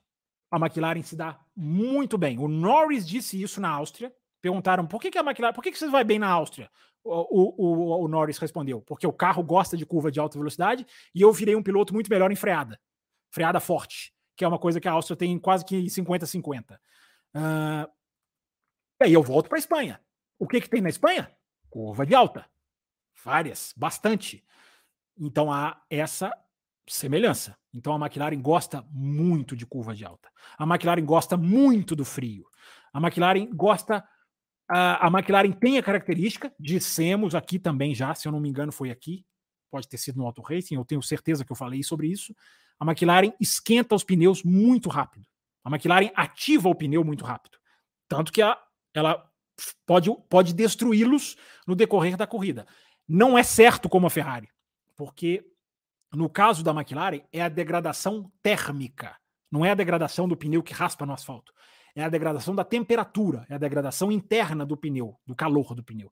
Então, Raposo, a gente teve esses três fatores em Silverstone: o, as curvas de alta, o frio da sexta, de que no, na sexta não estava, e você vê que a McLaren na sexta ela tinha até feito um long run aceitável. Long run, quando eu digo long run, são as simulações de corrida que os caras fazem ali para simular o quanto combustível, quanto cada pneu dura. Eles até não foram mal, não. Mas não eram nada na sexta-feira. A Fórmula 1 saiu da sexta-feira pensando que o Williams é essa, não que McLaren é essa. Porque a Williams fez terceiro tempo, se eu não me engano, terceiro tempo nos dois treinos. É, e eu, as, as, razões para o Williams são outras. Por isso que eu estou dizendo, gente, cruzar os dados virou o X da questão. Vou ter que, vou ter que analisar a Fórmula 1 por planilha agora. Eu vou virar João Planilha. É, porque você tem muitos dados para cruzar. Então, Uh, a McLaren, muito boa, Raposo Rina.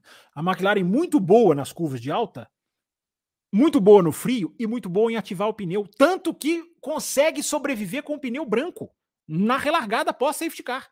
O Norris não gostou, inclusive ele saiu do carro afirmando: não gostei de, de, de, do pneu branco, queria o vermelho, queria o mais macio. Mas a McLaren banca, pela, até no caso do Norris, pela questão do time, o Piastri já tinha parado, mas os dois conseguem, os dois bancam, porque os dois ativam o pneu muito rápido. Então você vê Silverstone, frio, o cara com pneu branco. Ah, lembra de 2022? Quando o Leclerc põe pneu branco, perde a corrida, o Sainz ganha. O que, que o Café com Velocidade fez no, no Grande Prêmio no, na segunda-feira seguinte? É muito fácil dizer com o resultado. Uh, na hora, não era garantia que o pneu vermelho, que o pneu branco do Leclerc seria ruim como foi. Esse ano, a equipe que pôs o branco, claro que tem contextos diferenciados, mas a equipe que pôs o branco se deu muito bem. Então, Raposo, se você me perguntar da McLaren na Hungria, eu já digo que vai sofrer. Já digo que vai sofrer. Porque normalmente é calor, isso aí pode ser que não esteja. A gente já teve Hungria fria, mas ali também, quando esquenta, esquenta forte. E a gente não tem curva de alta, muita curva de alta na Hungria. Não tem. A maioria das curvas são de baixa velocidade, que o próprio Norris saiu do carro no domingo dizendo: cara, curva de baixa velocidade, nós não resolvemos nada do nosso problema. Ele mesmo diz isso. E o Café já tinha apontado a questão da curva de alta aqui no, na análise da McLaren em Barcelona. Então, Raposo, não é que chegou. Não é que chegou, não é que é a segunda equipe. Cresceu, evidentemente cresceu. Evidentemente, agora é um carro para você observar. É um fator, é um fator para Q3 todo final de semana, é um fator. Agora, achar que ela ficou aí, eu acho que é excluir a análise McLaren barra Silverstone, que a gente conseguiu fazer aqui, que a gente conseguiu meio que apurar. Meio não, né? Até o fim. Fechado, fechadinho, fechadinho. Eu fechei nos dois lugares agora. Você ah, foi sugerir. Você é porque você é muito precavido. Não, vou parar de fechar aqui. É só ler agora. É, eu fico um pouco em dúvida, porque, enfim, a Aston Martin tá um pouco já duas, três corridas, né? Enfim, ou duas, enfim. Então, que já de, que não está conseguindo mostrar o que mostrou no início da temporada. Ferrari, enfim, batendo a cabeça como sempre. A Mercedes. Então, enfim, a, não tanto pela qualidade ou pela eficiência da, da, da, McLaren, enfim, mas pela ineficiência ou instabilidade das, das demais, eu, enfim, eu acho que dá para acreditar na McLaren ali nesse, nesse, nesse posto de segunda equipe para a Hungria, não sei. Mas assim, só, só de estar nessa dúvida, eu acho que já, já, já é legal. Só de eu não Tem ter certeza, só de eu não ter certeza de quem vai estar nessa posição, já é, já é interessante. Tem uma coisa que a Thaís está dizendo, que eu tô, a Thaís Gomes está dizendo aqui que eu estou acabando com as esperanças dela. É, tem uma coisa que é interessante para quem tem a esperança na McLaren. A análise, da, da a análise do GPS mostrou que na curva 15, que é a Stowe, usar nome de, número de curva em Silverstone é um pecadíssimo, né? Porque eu acho que Stowe, acho que todo mundo sabe qual é. Aquela curva que o Hamilton rodou lá no qualifying. É, a velocidade da McLaren ali era igual ou superior à da Red Bull. Então você vê que o carro em curva de alta, numa situação ali específica, é porque a, McLaren, a Red Bull é muito eficiente. Então a Red Bull é aquilo, né? Quando ela sofre, ela ganha por, por, por, por pouco, porque o carro é muito eficiente. A McLaren não. A McLaren tem como característica, Raposo, velocidade de reta e curva de alta. Isso não vai ter. Não espera a McLaren nesse onde ela está, em Singapura. Não esperem. a gente tem que ser realista. Se eu tiver errado, venham me cobrar. Mas eu estou fazendo análise técnica, que eu estou vendo aqui até agora, e pegando tudo que a McLaren falou. O Norris falou que só melhorou 30%, 30 do carro, que não vai ser assim sempre, que é a questão do, do frio. Uh, da, da, da, O próprio André Stella falou da questão do frio, que já vem de Barcelona, a gente vai bater nessa tecla. Aí a gente compara sexta-feira quente, a McLaren não estava lá no topo, tudo bem, a sexta-feira é sexta-feira. Mas no sábado, frio. O sábado é mais do que frio, porque o sábado é, é a pista molhada para seca. É a hora em que você esquentar o pneu com rapidez, como a McLaren faz, é, é vital. É fundamental. E olha o que a McLaren fez no quali. Segundo e terceiro. Com Piastri e com o Norris. Eu até acho que o qualifying do Piastri talvez tenha sido melhor do que o do Norris. Porque o qualifying, o, o, o Piastri não tinha essa asa dianteira. Mas daqui a pouco nós vamos entrar piloto por piloto. Uh, diga, Raposo. Levantou a mão, fala. Não, né? Daqui a pouco não, vai agora, porque ah, eu lembro de alguns programas atrás, enfim, três ou quatro semanas atrás, de alguém no Além da Velocidade te perguntar sobre os piores pilotos da temporada e você falou Piastri e De Vries. Não, não, não, não, não falei Piastri não. não olha, olha que você falou, não, Piastri e De Vries, estavam devendo. Não coloquei, não coloquei, talvez de quem eu esperava mais. E eu essa quinta-feira eu deixei claríssimo que a questão do Piastri faltava grande atuação. Porque do Piastri dá para se esperar isso. Eu não estou aqui falando que falta grande atuação do Tsunoda, que falta grande atuação do Zul, que falta grande atuação do Stroll, não, porque eu não espero desses caras. O, o Piastri, até por esperar, por saber da capacidade dele, eu disse que faltava uma grande atuação. Veio a grande atuação, sem dúvida nenhuma. Mas eu não falei que ele estava mal, não. Falei que ele podia, podia ainda dar uma. Vou atrás, hein? Eu vou atrás, eu fico ouvindo lá os Além da Velocidade depois. Vou atrás. Enfim, mas você estava querendo fazer uma pergunta ou. Não, ou... quero, quero começar a falar dos pilotos individualmente, enfim, do Piastre, se o, o que ele mostrou, enfim, já, já foi o suficiente, assim, para, enfim, foi o cartão da, de visita dele. Teve até uma pergunta aqui, que, hum. enfim, não, não veio via superchat, mas eu vou quebrar o galho dessa pessoa, porque, enfim, mais ah, ou menos. Porque você é um coração, é um coração bom acima de tudo. É, apoiador a gente coloca, né? E o Piastri tentando pegar a segunda posição no começo, foi espetacular também. Não, não era bem essa, não. Essa aqui, achei, achei, achei. Hum. Fábio, o Piastri conseguiu dar o nome ou na sua análise ainda está devendo performance? Não, eu acho que agora ele, ele consegue uma coisa que vai. Vamos começar pelo Piastri, então daqui a pouquinho a gente vai para o Norris. É, o Piastri consegue uma coisa que vai ser muito boa para ele para o decorrer do ano, que é segurança, que é firmeza. É, é aquilo, né, gente? Para dar até para dar esperança para os, esperançosos, mas sem, sem tirar uma vírgula do que eu falei. Por que, que, eu, por que, que eu disse? A McLaren não é segunda equipe, mas o carro ficou muito melhor, ponto. Quando os dois sobem com a atualização, você vê que há um trabalho ali técnico. Porque não é um subiu e o outro tá ali. Né? Não é um, um vai e o outro não vai. Não é um tá assim e o outro tá assado. Não os dois subiram muito. A classificação dos dois e a corrida dos dois. Isso é uma, uma prova da atualização do carro, né? Que nem terminou, que vai terminar na Hungria. Porque é aquilo, a McLaren é atualização em três partes. Né? Começou na Áustria, Silverstone, a asa e o bico só para o Norris, e, e, e, e, na Hungria se espera, fecha tudo para todos os dois. É, então, para o Piastri, é, foi, eu, eu, fico, eu fico imaginando, assim, o, o Raposo, como cada corrida cada corrida de 2022 mostra a incompetência da Alpine. Como que a Alpine vai ficando feio para a Alpine a cada corrida que passa. Porque a cada corrida que passa, primeiro começa o ano, a Aston Martin saltou, a Alpine não saltou para lugar nenhum. Aí a, a, a, a, Mercedes vai dar um, dar, um, dar, um, dar um saltinho, aí a Ferrari dá um saltinho, aí a McLaren dá um saltão, aí a Williams dá um salto. e cadê a Alpine? Que não faz nada. E aí a Alpine tem que. Ainda, ainda é, né? É, acrescentando né, é, injúria à difamação, como diria o outro, A Alpine ainda tem que ver o Alonso fazendo o que está fazendo e agora ver o Piastri fazendo o que está fazendo. Além de tudo, jogou dois pilotos fora. Né? Deixou dois pilotos escaparem por entre os dedos. Então é um fracasso o que está acontecendo com a, com, a, com a McLaren e o Piastri. É mais um fracasso da Alpine. Mais um. Né? Só queria fazer esse parênteses. Agora, o Piastri é aquilo. Para matar a questão do Piastri. O Piastri é aquilo, Raposo. Que podcast criticou tanto a ausência do Piastri como nós aqui? De não ter tido vaga, de não dar só das 20 cadeiras só que tem na Fórmula 1, da injustiça que era, do tamanho do talento que esse cara tem. É, nós passamos um ano inteiro falando isso aqui. Quem é ouvinte das antigas sabe que nós não estamos inventando. Nós passamos um ano inteiro falando do Piastri aqui. Esse cara não pode ficar de fora. Não pode. Né? E eu até disse, fez um bom grande prêmio da Arábia Saudita, foi o melhor grande prêmio que ele tinha feito até então. E nesse final de semana o safety car acabou com ele. O safety car acabou com a corrida do Piastri. Porque, vamos lá, né? Ah, quarto é legal? É legal, mas ele chegaria em terceiro. Ele chegaria em terceiro nessa corrida, sim. É, é, ele, ele, para para cobrir o Russell, né? Ele para meio que de, de, de para evitar o undercut do Russell. O Russell para na 28 e o Piastri na 29. E aí vem o safety car e arrebenta com o cara. Uh, mas que final de semana, né? Que final de semana. Eu só não fico 100%, digamos assim, é, é, é, feliz por ele, porque no final de semana que ele fez isso, o companheiro fez o que fez. Né? o companheiro brilhou mais até do que ele. Mas isso não apaga a qualidade, porque é aquilo que eu digo, né? Andar atrás de companheiro de equipe não significa que você tá mal. E o Piastri esse final de semana é a prova. Agora, se o Piastri resolve largar, eu sei que eu tô sendo o profeta do acontecido.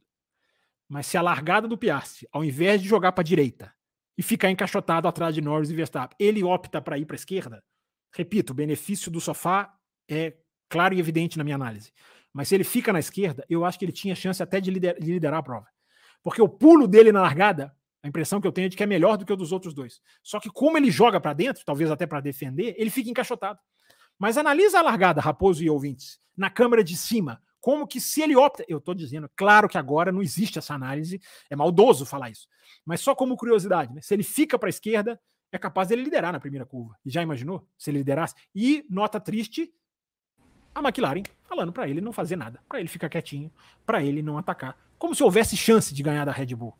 Não havia. Não deixou o cara brigar. É um mal do automobilismo moderno que eu não aplaudo. Eu não bato palma, porque é o resultadismo acima da competição esportiva. Né? Você já pensa no resultado antes de disputar a competição. E a McLaren fez isso. Então essa aí é nota zero. Mais alguma coisa, Raposo? Norris e Piastri, Leclerc e Sainz ou Hamilton e Russell? Qual dupla? Qual dupla é a melhor dupla? Peraí. Ah, tá. Você tá falando qual dupla é a melhor? É, a da McLaren, a da Ferrari ou da Mercedes? É... Tem alguma não, outra não. que você queira colocar nesse embate aí? Ah, a dupla da Haas é maravilhosa, né? tô brincando. É... é uma boa dupla, eu acho, eu acho a dupla da Haas muito boa. É... A, a, dupla da Mercedes ainda é a melhor, ainda é atualmente a dupla melhor. É... A dupla da Ferrari é muito boa, é muito forte. Os dois pilotos são muito bons, apesar do desastre que foi a Ferrari nessa corrida. É, e aquela coisa, né? O, analisando a, a, o GPS que eu estava analisando do sábado para o domingo, o Leclerc vinha na frente do Norris até a Stowe, que é aquela curva ali antes de entrar no box. Até ali, Raposo, o Leclerc vinha melhor do que o Norris. E ele dá uma erradinha ali na Stowe e larga atrás das duas McLaren. Se ele larga na frente, a história do GP era outra, né? É, é, olha como aquele negócio, olha como tá esse ano, né? É, é, é, aquele nível inacreditável, porque o Leclerc ele vinha na frente e uma escapadinha na Stowe faz com que ele perca ali o suficiente para perder para o Norris. É, é, impressionante, é impressionante e é, Norris larga na frente. Mas ah, só para responder a sua pergunta, antes de entrar um pouquinho mais no Lando Norris, né? Temos que falar dele, claro. o, o, o, Eu esqueci o que eu ia falar. Confesso que eu esqueci o que eu ia falar. Esqueci completamente. Não, não tem problema, Fábio Campos. Enquanto, enquanto o senhor relembra, enquanto o senhor relembra e faz um refresh aí na, na sua lista de superchats, uh, eu, quero, eu quero ouvir também dos nossos, enfim, dos nossos ouvintes e dos nossos espectadores que estão nos vendo aqui no YouTube, acompanhando ao vivo. E para vocês, qual é a dupla mais forte aí? Enfim, o Luiz Cláudio colocou aqui Albo e Sargent, enfim. A, ah, era isso, a, é isso que eu esqueci. Era isso que eu ia complementar. Eu esqueci, era isso. É, enfim, a, a, a, brincadeira, a brincadeira vale, mas enfim, falando sério, eu quero, enfim, quero saber também do pessoal que está aqui. Qual equipe que vocês acham que tem, enfim, a dupla mais forte, para a gente também saber um pouco do termômetro do, do, do, do enfim, do que os nossos ouvintes acham. Você que está aí nos acompanhando, deitado na segunda-feira, está no sul do Brasil, tá um friozinho, chovendo aqui em Curitiba. Ah, vai no campo, vira o celular, se o celular tá aí na, na, na horizontal, vira ele na vertical pro campo de comentário aparecer, manda aí pra gente e depois você desvira para, enfim, para voltar a nos assistir em tela grande. Mas qual, qual equipe tem a, maior, a melhor dupla, né?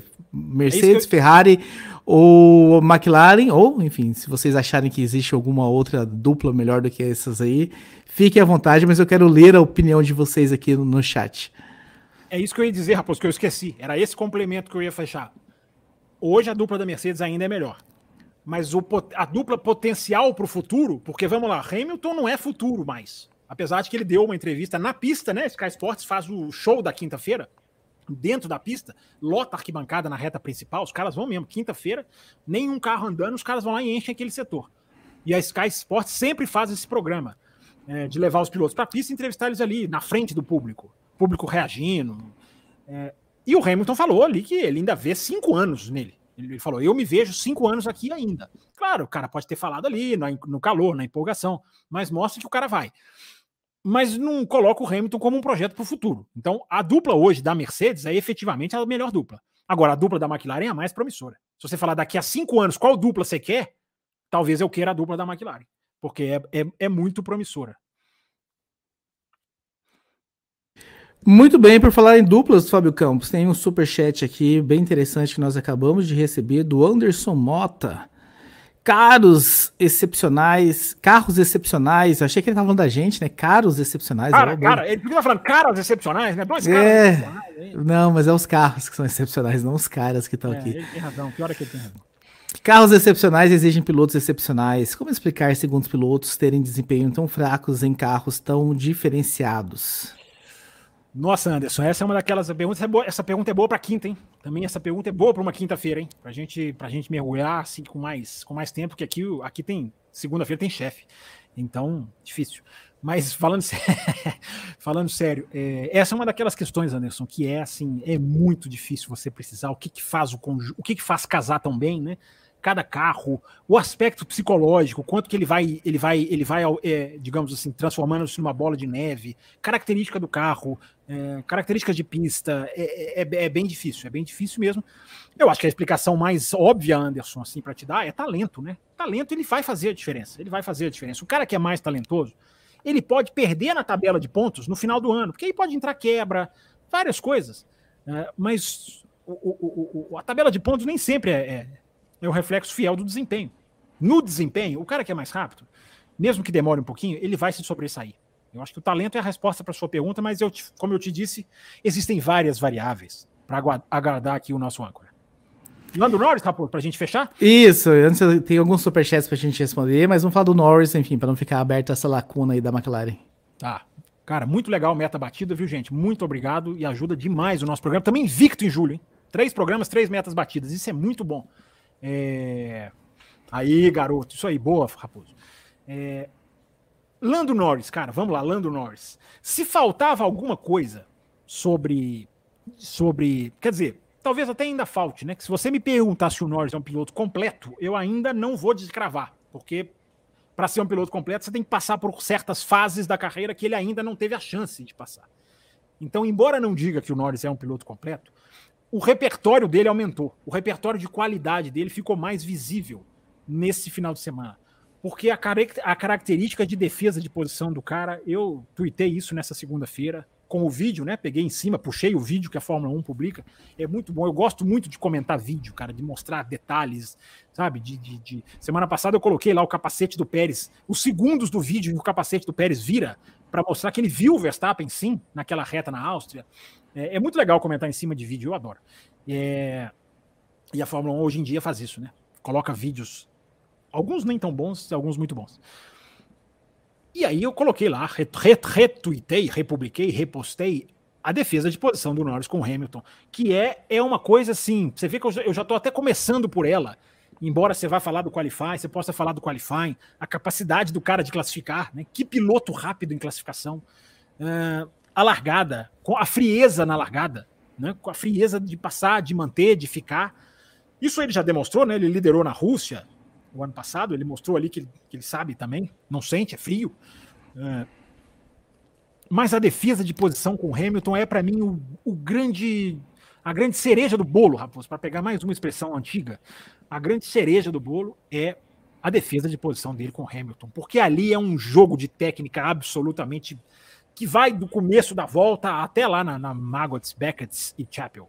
É, é, posicionar o carro, é a reaceleração, é dar uma fechadinha, uma, uma, uma leve puxadinha no meio da reta, meio que para intimidar no meio da reta, da reta antes da Copse, antiga reta dos boxes, onde se largava antigamente. É, que coisa, que pilotagem desse menino, né? Que pilotagem esse Norris teve nesse final de semana, que piloto esse cara é. Repito, ainda tem fases da carreira para ele passar. É, mas é absolutamente saboroso, de novo, para repetir essa palavra que é gostosa, que é saborosa. É, é, muito, é muito divertido ver o Norris é, se colocar na frente e mostrar que é um cara que, para ele estar tá ali, só precisa de carro. Ele só precisa de carro. Por mais que ele ainda tenha, repito, fases para passar, eu queria ver o Norris disputando um título mundial. Com essa personalidade solta dele, como é que ele ia lidar com isso? Será que ele ia fechar? Né? Ele ia né, mudar até a expressão facial nas entrevistas? Ele é um dos caras mais interessantes, porque ele não enrola para falar. Ele, ele solta coisas assim, ele fala rápido, né? E ele fala coisas que são interessantes. As entrevistas do Norris têm conteúdo. Nem todos os pilotos são assim. Né? É, por exemplo, o próprio Piastri ainda está numa fase ali de falar mais o básico. Né? Chegou agora também. É, mas o Norris não. As entrevistas dele, se você prestar atenção em tudo que ele fala, você vai pescar alguma coisinha interessante do carro, do porquê que tal coisa aconteceu, é, da, da, da, postura dele diante de uma certa decisão. É, é uma delícia. Esse Norris é absolutamente é, é, um, é um desses que mostram aquilo que a gente já fala aqui no café há quantos anos, né, Raposo? Você prova viva. A geração de talentos é muito farta. É muito farta. A gente está aqui querendo discutir qual dupla é melhor. Tem piloto bom que ainda não está nessa lista, que não apareceu entre essas duplas, mas que é excelente. Tem o Verstappen. Aí tem o Albon, que é um talentosíssimo. Né? Você tem outros pilotos. O Alonso também não entrou na lista de duplas. Por que será, né? Uh, enfim, a geração é muito rápida, a geração é muito boa. E tem alguma coisa que acontece nessa Inglaterra, viu, Raposo? Essa Inglaterra puxa alguma coisa. É, 40% dos grandes prêmios da Inglaterra, se eu não me engano, foram vencidos por ingleses. É, o piloto, quando não tem necessariamente o melhor carro, vence lá. Agora um pódio duplo com dois ingleses e o Hamilton ali totalmente, né? Teve o seu mérito, mas né, a situação de prova totalmente favorável a ele esses inglesezinhos aí, rapaz, eles têm, eles conseguem sair normalmente felizes de Silverstone. E tem aí um inglês para que vai durar muitos anos, que é esse Norris. Eu acho que o senhor deveria trazer mais conteúdos sobre a sua visita a Silverstone. Que ano que foi que você estava lá? Que você foi lá? Foi, foi 2014, foi a primeira vitória do Hamilton de Mercedes, depois a primeira depois da, da de 2008. E eu fiz o ano passado, Raposo, um além da velocidade temático, né? O como é assistir a Fórmula 1 em Silverstone. Eu vou até puxar o link dele, até vou aproveitar a sua, sua repreensão é, e vou puxar o link dele na quinta-feira e vou colocar na, na, na, live de quinta, porque aí eu lembro que eu trouxe fotos, trouxe alguma, alguns casos, alguns detalhes. Então tem, tem aqui no, no, no nosso material do café um pouquinho do que é assistir um Grande Prêmio Silverstone. E aquele Grande Prêmio de 2014 se encaixa nisso que eu estou falando, Raposo. Porque o Hamilton erra no qualifying, ele abandona a volta, o Rosberg vai, classifica na pole e o Hamilton larga em sexto, mas coisas de Silverstone, o cara sai de lá ganhando. Claro, 2014, a Mercedes não tinha muito rival. Mas o cara vai lá e busca, do sexto ele busca o Rosberg e ganha aquele grande prêmio também. Os caras, os caras em Silverstone têm uma coisa muito, muito, muito especial, né? 14 pódios dele lá. Ele tem oito vitórias lá, que é o, talvez o recorde de um piloto em casa. É, é, é, impressionante, né? E essa estatística, né, dos 40% de ingleses ganhando em Silverstone é, é avassaladora também. Muito bem, muito bem. Só lembrando aos apoiadores das faixas Cappuccino Extra Forte Premium, que daqui a pouco tem um bloco exclusivo só para vocês. A gente vai responder live, agora os. Live para os apoiadores. Isso. Com a, nossa, com a nossa grande Esther dos Santos, que já está aqui, posicionada aqui, já estou vendo. Nós vai, vamos só responder os superchats que estão aqui pendentes, né? Que o pessoal enviou. Eu agradecendo demais a todos que enviaram. Batemos a meta, estendemos o programa, né? Já estamos aí com uma hora e 39 minutos. Então a gente vai responder os superchats. Vamos fechar aqui, vamos pular para lá. Se você não é apoiador e se você entrar nos próximos minutos, você já assiste o programa de hoje. E se você dá o. E se você talvez é da faixa café com leite que não dá direito e fizer essa migração por alguns centavos a mais aí na, na sua, no seu dia, você entra para a faixa cappuccino e você já recebe também o, o link. Gostei dessa, rece... gostei dessa. Por alguns centavos a mais no seu valor diário. Gostei dessa, bonita essa, gostei. Exatamente. Então vamos lá, vamos começar aqui com o nosso querido Fabiano Alves. Sobre a largada, sempre acho que falta alguma coisa no Piastre. Hum. Hamilton Verstappen em início de carreira teriam sido bem mais agressivos para tentar ultrapassar. Também acho que falta isso nele?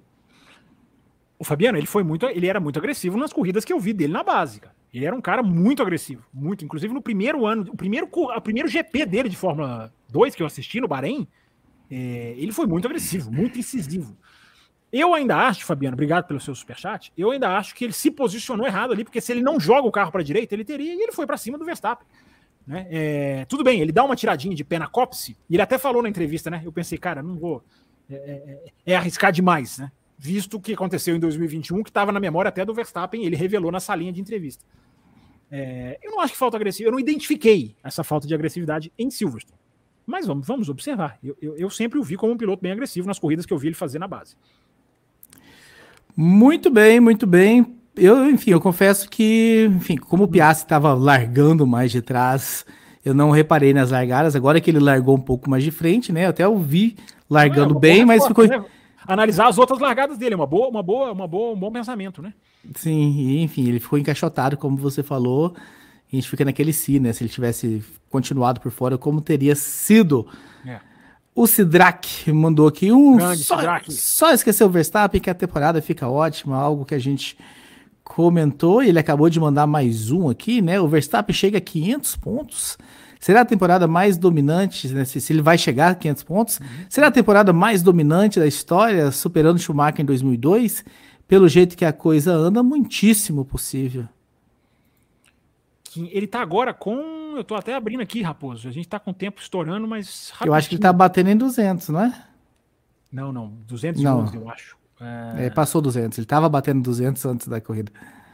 É, pois é. Eu tô, vou, tô abrindo aqui. É, só, é tanta pasta que. Mas abri aqui, ó. 411. 200 é os cambal, Raposo. 400, ah, não. 411 é a Red Bull. Desculpa. Atenção, atenção. 411 é a Red Bull. Ele, é porque eu, eu gravo aqui, eu tenho lado a lado aqui construtores e pilotos. Então eu bati o olho correndo aqui. Ele tem 255 pontos, Raposo. Ele tem 99 pontos a mais que o Pérez. 255. É possível sim, o Sidraque. É possível sim, cara. É possível o cara chegar a 500. Dá para chegar, dá para chegar. É assustador isso, né? Assustador. Mas dá. Bom, bem, boa sacada do Sidraque aí. Matematicamente é possível.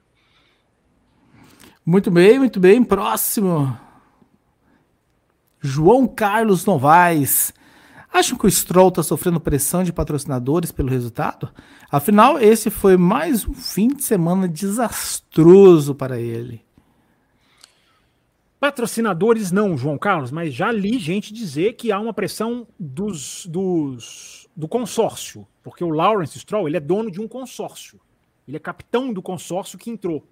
Né? Não é ele sozinho. Eu tô falando, não, ele, o dinheiro é dele, pode, você pode colocar que a maior parte do dinheiro é dele, mas ele, ele representa um consórcio. E eu já li que gente desse consórcio não está satisfeita. Como que isso vai terminar? Eu não sei. É, mas é, não de patro, patrocinador necessariamente não tenho essa informação. Pode ser até que esteja acontecendo, enfim.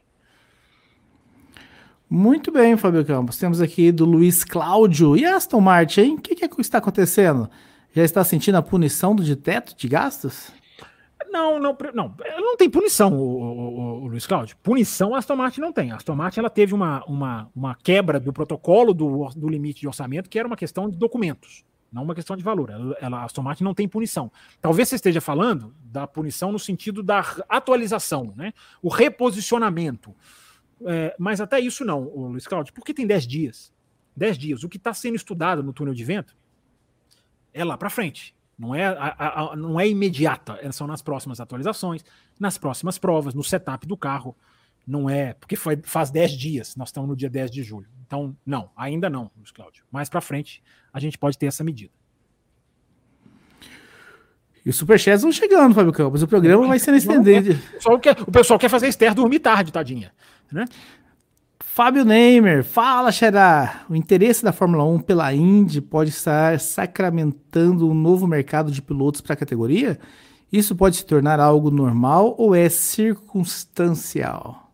Eu tendo a achar que é circunstancial, Fábio, Xará, porque muitos anos de relação e nunca pegou, né? Nunca pegou. É, esse, esse, intercâmbio nunca foi tão constante como a gente gostaria. Mas agora a gente tem, né? A gente tem alguns pilotos sendo observados, o Hertha, como foi falado no ano passado, o Palu.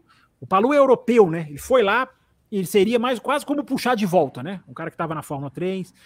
Eu acho que esse intercâmbio é muito bom. E talvez a Fórmula 1 nos Estados Unidos, cada vez mais presente, talvez isso, isso, isso fique um pouco mais agudo. Mas é, depende muito dos talentos, depende de quem é, depende do contato. Né? Tudo é questão de, de contatos. Muito bem, o nosso querido Edson Júnior, boa noite. Tirando o Verstappen, a Fórmula 1 estaria competitiva e teríamos uma temporada emocionante? Edson, se você não ouviu o comecinho do programa, talvez você tenha chegado no fim, a gente até aborda isso lá no comecinho do programa. É... Não tem precedentes na era recente. Talvez só ali em 2012 ou 2010, um pouquinho de uma, de uma imprevisibilidade tão grande. Você imagina o que estaria sendo a Fórmula 1 no final de semana, nos finais de semana, como eu citei, né? Às vezes é a Aston Martin, às vezes é a Mercedes, às vezes é a Ferrari, agora às vezes é a McLaren. Que, que ano, né? Que ano taria, estaríamos tendo, né? Fábio Campos, a Esther mandou isso aqui, mas eu não vi nenhum superchat é, da Kumatora, não. Né? Vamos ver aqui. Vamos Depois ver ela falou que virou apoiadora, aí o Marcelo Davi fala: essa mensagem de membro por tempo não conta como superchat. Eu não sei se ela voltou, enfim, migrou, fez alguma migração, mas não piscou aqui na ferramenta pra gente nada de, da, da Kumatora. Enfim, se, então, se tem algum então, superchat. Estamos procurando aqui, mas se é essa, se é essa atualização do membro, ela, ela, ela não aparece aqui na nossa plataforma, não. É, eu rolei já inteiro aí pra cima, não achei. Clinton Brito, né? Enfim, o nosso. Clinton Brito! O nosso apoiador mais gato que nós temos. Aí é com o você. Que, o que falta para o Palu entrar nesse grid talentoso e tirar esses pilotos de segunda categoria? Um dia teremos só os melhores pilotos do mundo no grid? É o ideal, né, Clinton? É, eu acho que o que falta para o Palu é terminar o ano. Terminar o ano da Indy, que a, a Indy acaba em setembro, tem muita Fórmula 1 de setembro para frente, e como eu falei aqui no começo da live, parece informações de que a AlphaTauri vai tentar. Não é garantia, porque o Palu tem uma ligação com a McLaren. É um contrato que ele, ele quase foi para a McLaren esse ano. Teve uma disputa judicial, a Ganassi ganhou o direito de manter. Ele vai ser campeão no meio disso tudo. O cara está caminhando para ser campeão. É, ele, pode, ele pode virar piloto da AlphaTauri ou a McLaren segura ele de alguma maneira. Né? Ou empresta ele. Né? A McLaren faz isso. Enfim, é, vamos ver. Ele está na, ele tá na mira. Ele está na mira. Será que isso é positivo ou isso é negativo? Hein? Uma reflexão de Mel Maganha, né? Uma questão para a gente parar e pensar. A vocês que estão no, no podcast, a Mel Maganha mandou uma mensagem: o Raposo tá diferente. Eu vou falar isso porque eu estava ouvindo o Além da Velocidade ontem, hoje ontem, não sei, e teve hum. alguma mensagem que foi desse jeito. Ela não foi lida no ar e eu fiquei pensando assim: o que, que será que, que absurdo, Que absurdo não ter lido no ar, que absurdo.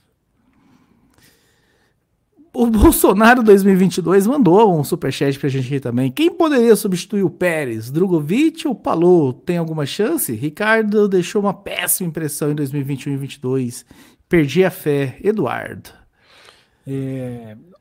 Eduardo, como, como eu falei, eu não, não entro nessa de, de, de do Pérez sair, não. Mas como, como você está colocando no condicional, né? Quem poderia? É... Eu, eu, Drogovic esquece, e Palu também não. De McLaren direto, as duas opções que você colocou, de, de, de McLaren direto para. das garras da McLaren, né? onde está o Palu hoje, não na equipe McLaren. É... Não, não, não vejo, não vejo isso acontecendo, não. Muito menos Drogovic. Drogovic é da Aston Martin. Não, não, não, não vejo a menor chance. O Pérez depende de quem tiver na AlphaTauri, e a AlphaTauri está procurando. Você não tem um cara para colocar no lugar do Pérez, a não ser que fosse se atrás né, do Adalto sempre fala isso: vai atrás do Norris, você vai atrás do Leclerc, você vai atrás de quem? Se você for atrás de um grande, aí tudo bem, muda todo o jogo, mas a Red Bull não vai, não vai atrás de um grande. Né? Um pouquinho daquilo que o Raposo falou. Ela não quer perturbar o Verstappen. Então o Pérez vai ficar, gente. O Pérez vai correr em 2024. Podem me cobrar. Vai correr em 2024. A AlphaTauri é que é outra questão. Muito bem, Fábio Campos. Todos os superchats lidos. Agradecendo demais. Vocês deram um show de bola hoje. Bora para live exclusiva, hein? Não acabou, não, hein? Isso, ficamos com um número aqui, enfim, de, de ouvintes simultâneos, um belíssimo número muito tempo. Eu espero que o like, né? Se você ainda não deu like, dá o like aí no finalzinho, que serve também. E, e deram um show de bola no superchat. Só antes de encerrar, Fábio Campos, hum. enfim, quero mandar um abraço aqui para três, três pessoas que, de certa forma, enfim, já participaram da família Café com Velocidade. Ah, primeiro, nosso querido Lucas Herrera, que, enfim, era apoiador e sempre participou muito com, com mensagens. Pedro Mugarte, que era do, do podcast Triwide, fazia lá com Guina. E o Dandan, todos eles tiveram perdas ah, na familiares esse mês. O Lucas Herrera e o Mugarte perderam o pai a semana passada e o Dandan a mãe ah, nessa segunda-feira. Então a gente, enfim, a gente está aqui na alegria, mas na tristeza também. Então a gente se solidariza com vocês. Um abraço bem forte, enfim, para vocês. E, enfim, é um, perder pai e mãe é, é terrível. Já perdi pai, né? Então eu sei muito bem do que é isso. E que, enfim, vocês se sintam abraçados e, enfim, força para seguir adiante. Enfim, a mensagem que a gente deixa aqui para vocês que já passaram pelo Café tá Velocidade de alguma tá forma. Aqui, o café está aqui para o que precisar e, e, e, perdas muito grandes, né? A mãe do Dandan, que a gente conhece, né, Raposo, é uma pessoa que é total importância na minha vida e eu passei a infância com ela e infelizmente esse final de semana foi embora. Então, aí até fazer essa dedicação no final também, enfim. É, vida que segue, mas o nosso abraço aí para quem te, passa por essas perdas. Então é isso, pessoal. Quem é das faixas Cappuccino Extra Forte Premium, daqui, enfim, cinco minutos vai repingar o link lá naquele grupo de WhatsApp exclusivo para isso. E vamos lá, vamos bater um papo agora com a Esther, falar mais sobre assuntos que não foram tratados aqui nesse bloco aberto. Enfim, conhecer um pouquinho mais também da história dela com o programa. Alguma coisa mais dizer, Fábio Campos? Eu posso encerrar aqui? Quinta-feira, mergulhamos na análise, entramos em assuntos que não deu tempo de entrar hoje. Vamos falar mais de Williams, vamos falar, quem sabe, alguma informação do teste do Ricardo né, na Red Bull. Enfim, acho cedo, mas quem sabe alguma coisa a gente consegue trazer. Enfim, quinta-feira a gente vai mergulhar mais nesse grande prêmio, mais nos detalhes técnicos mais em outras equipes, a gente vai além. Como o nome já diz, quinta-feira espero todo mundo mesmo, bate canal, bate horário, hein? 9 e 5 da noite. Muito bem, então um abraço a todos e tchau.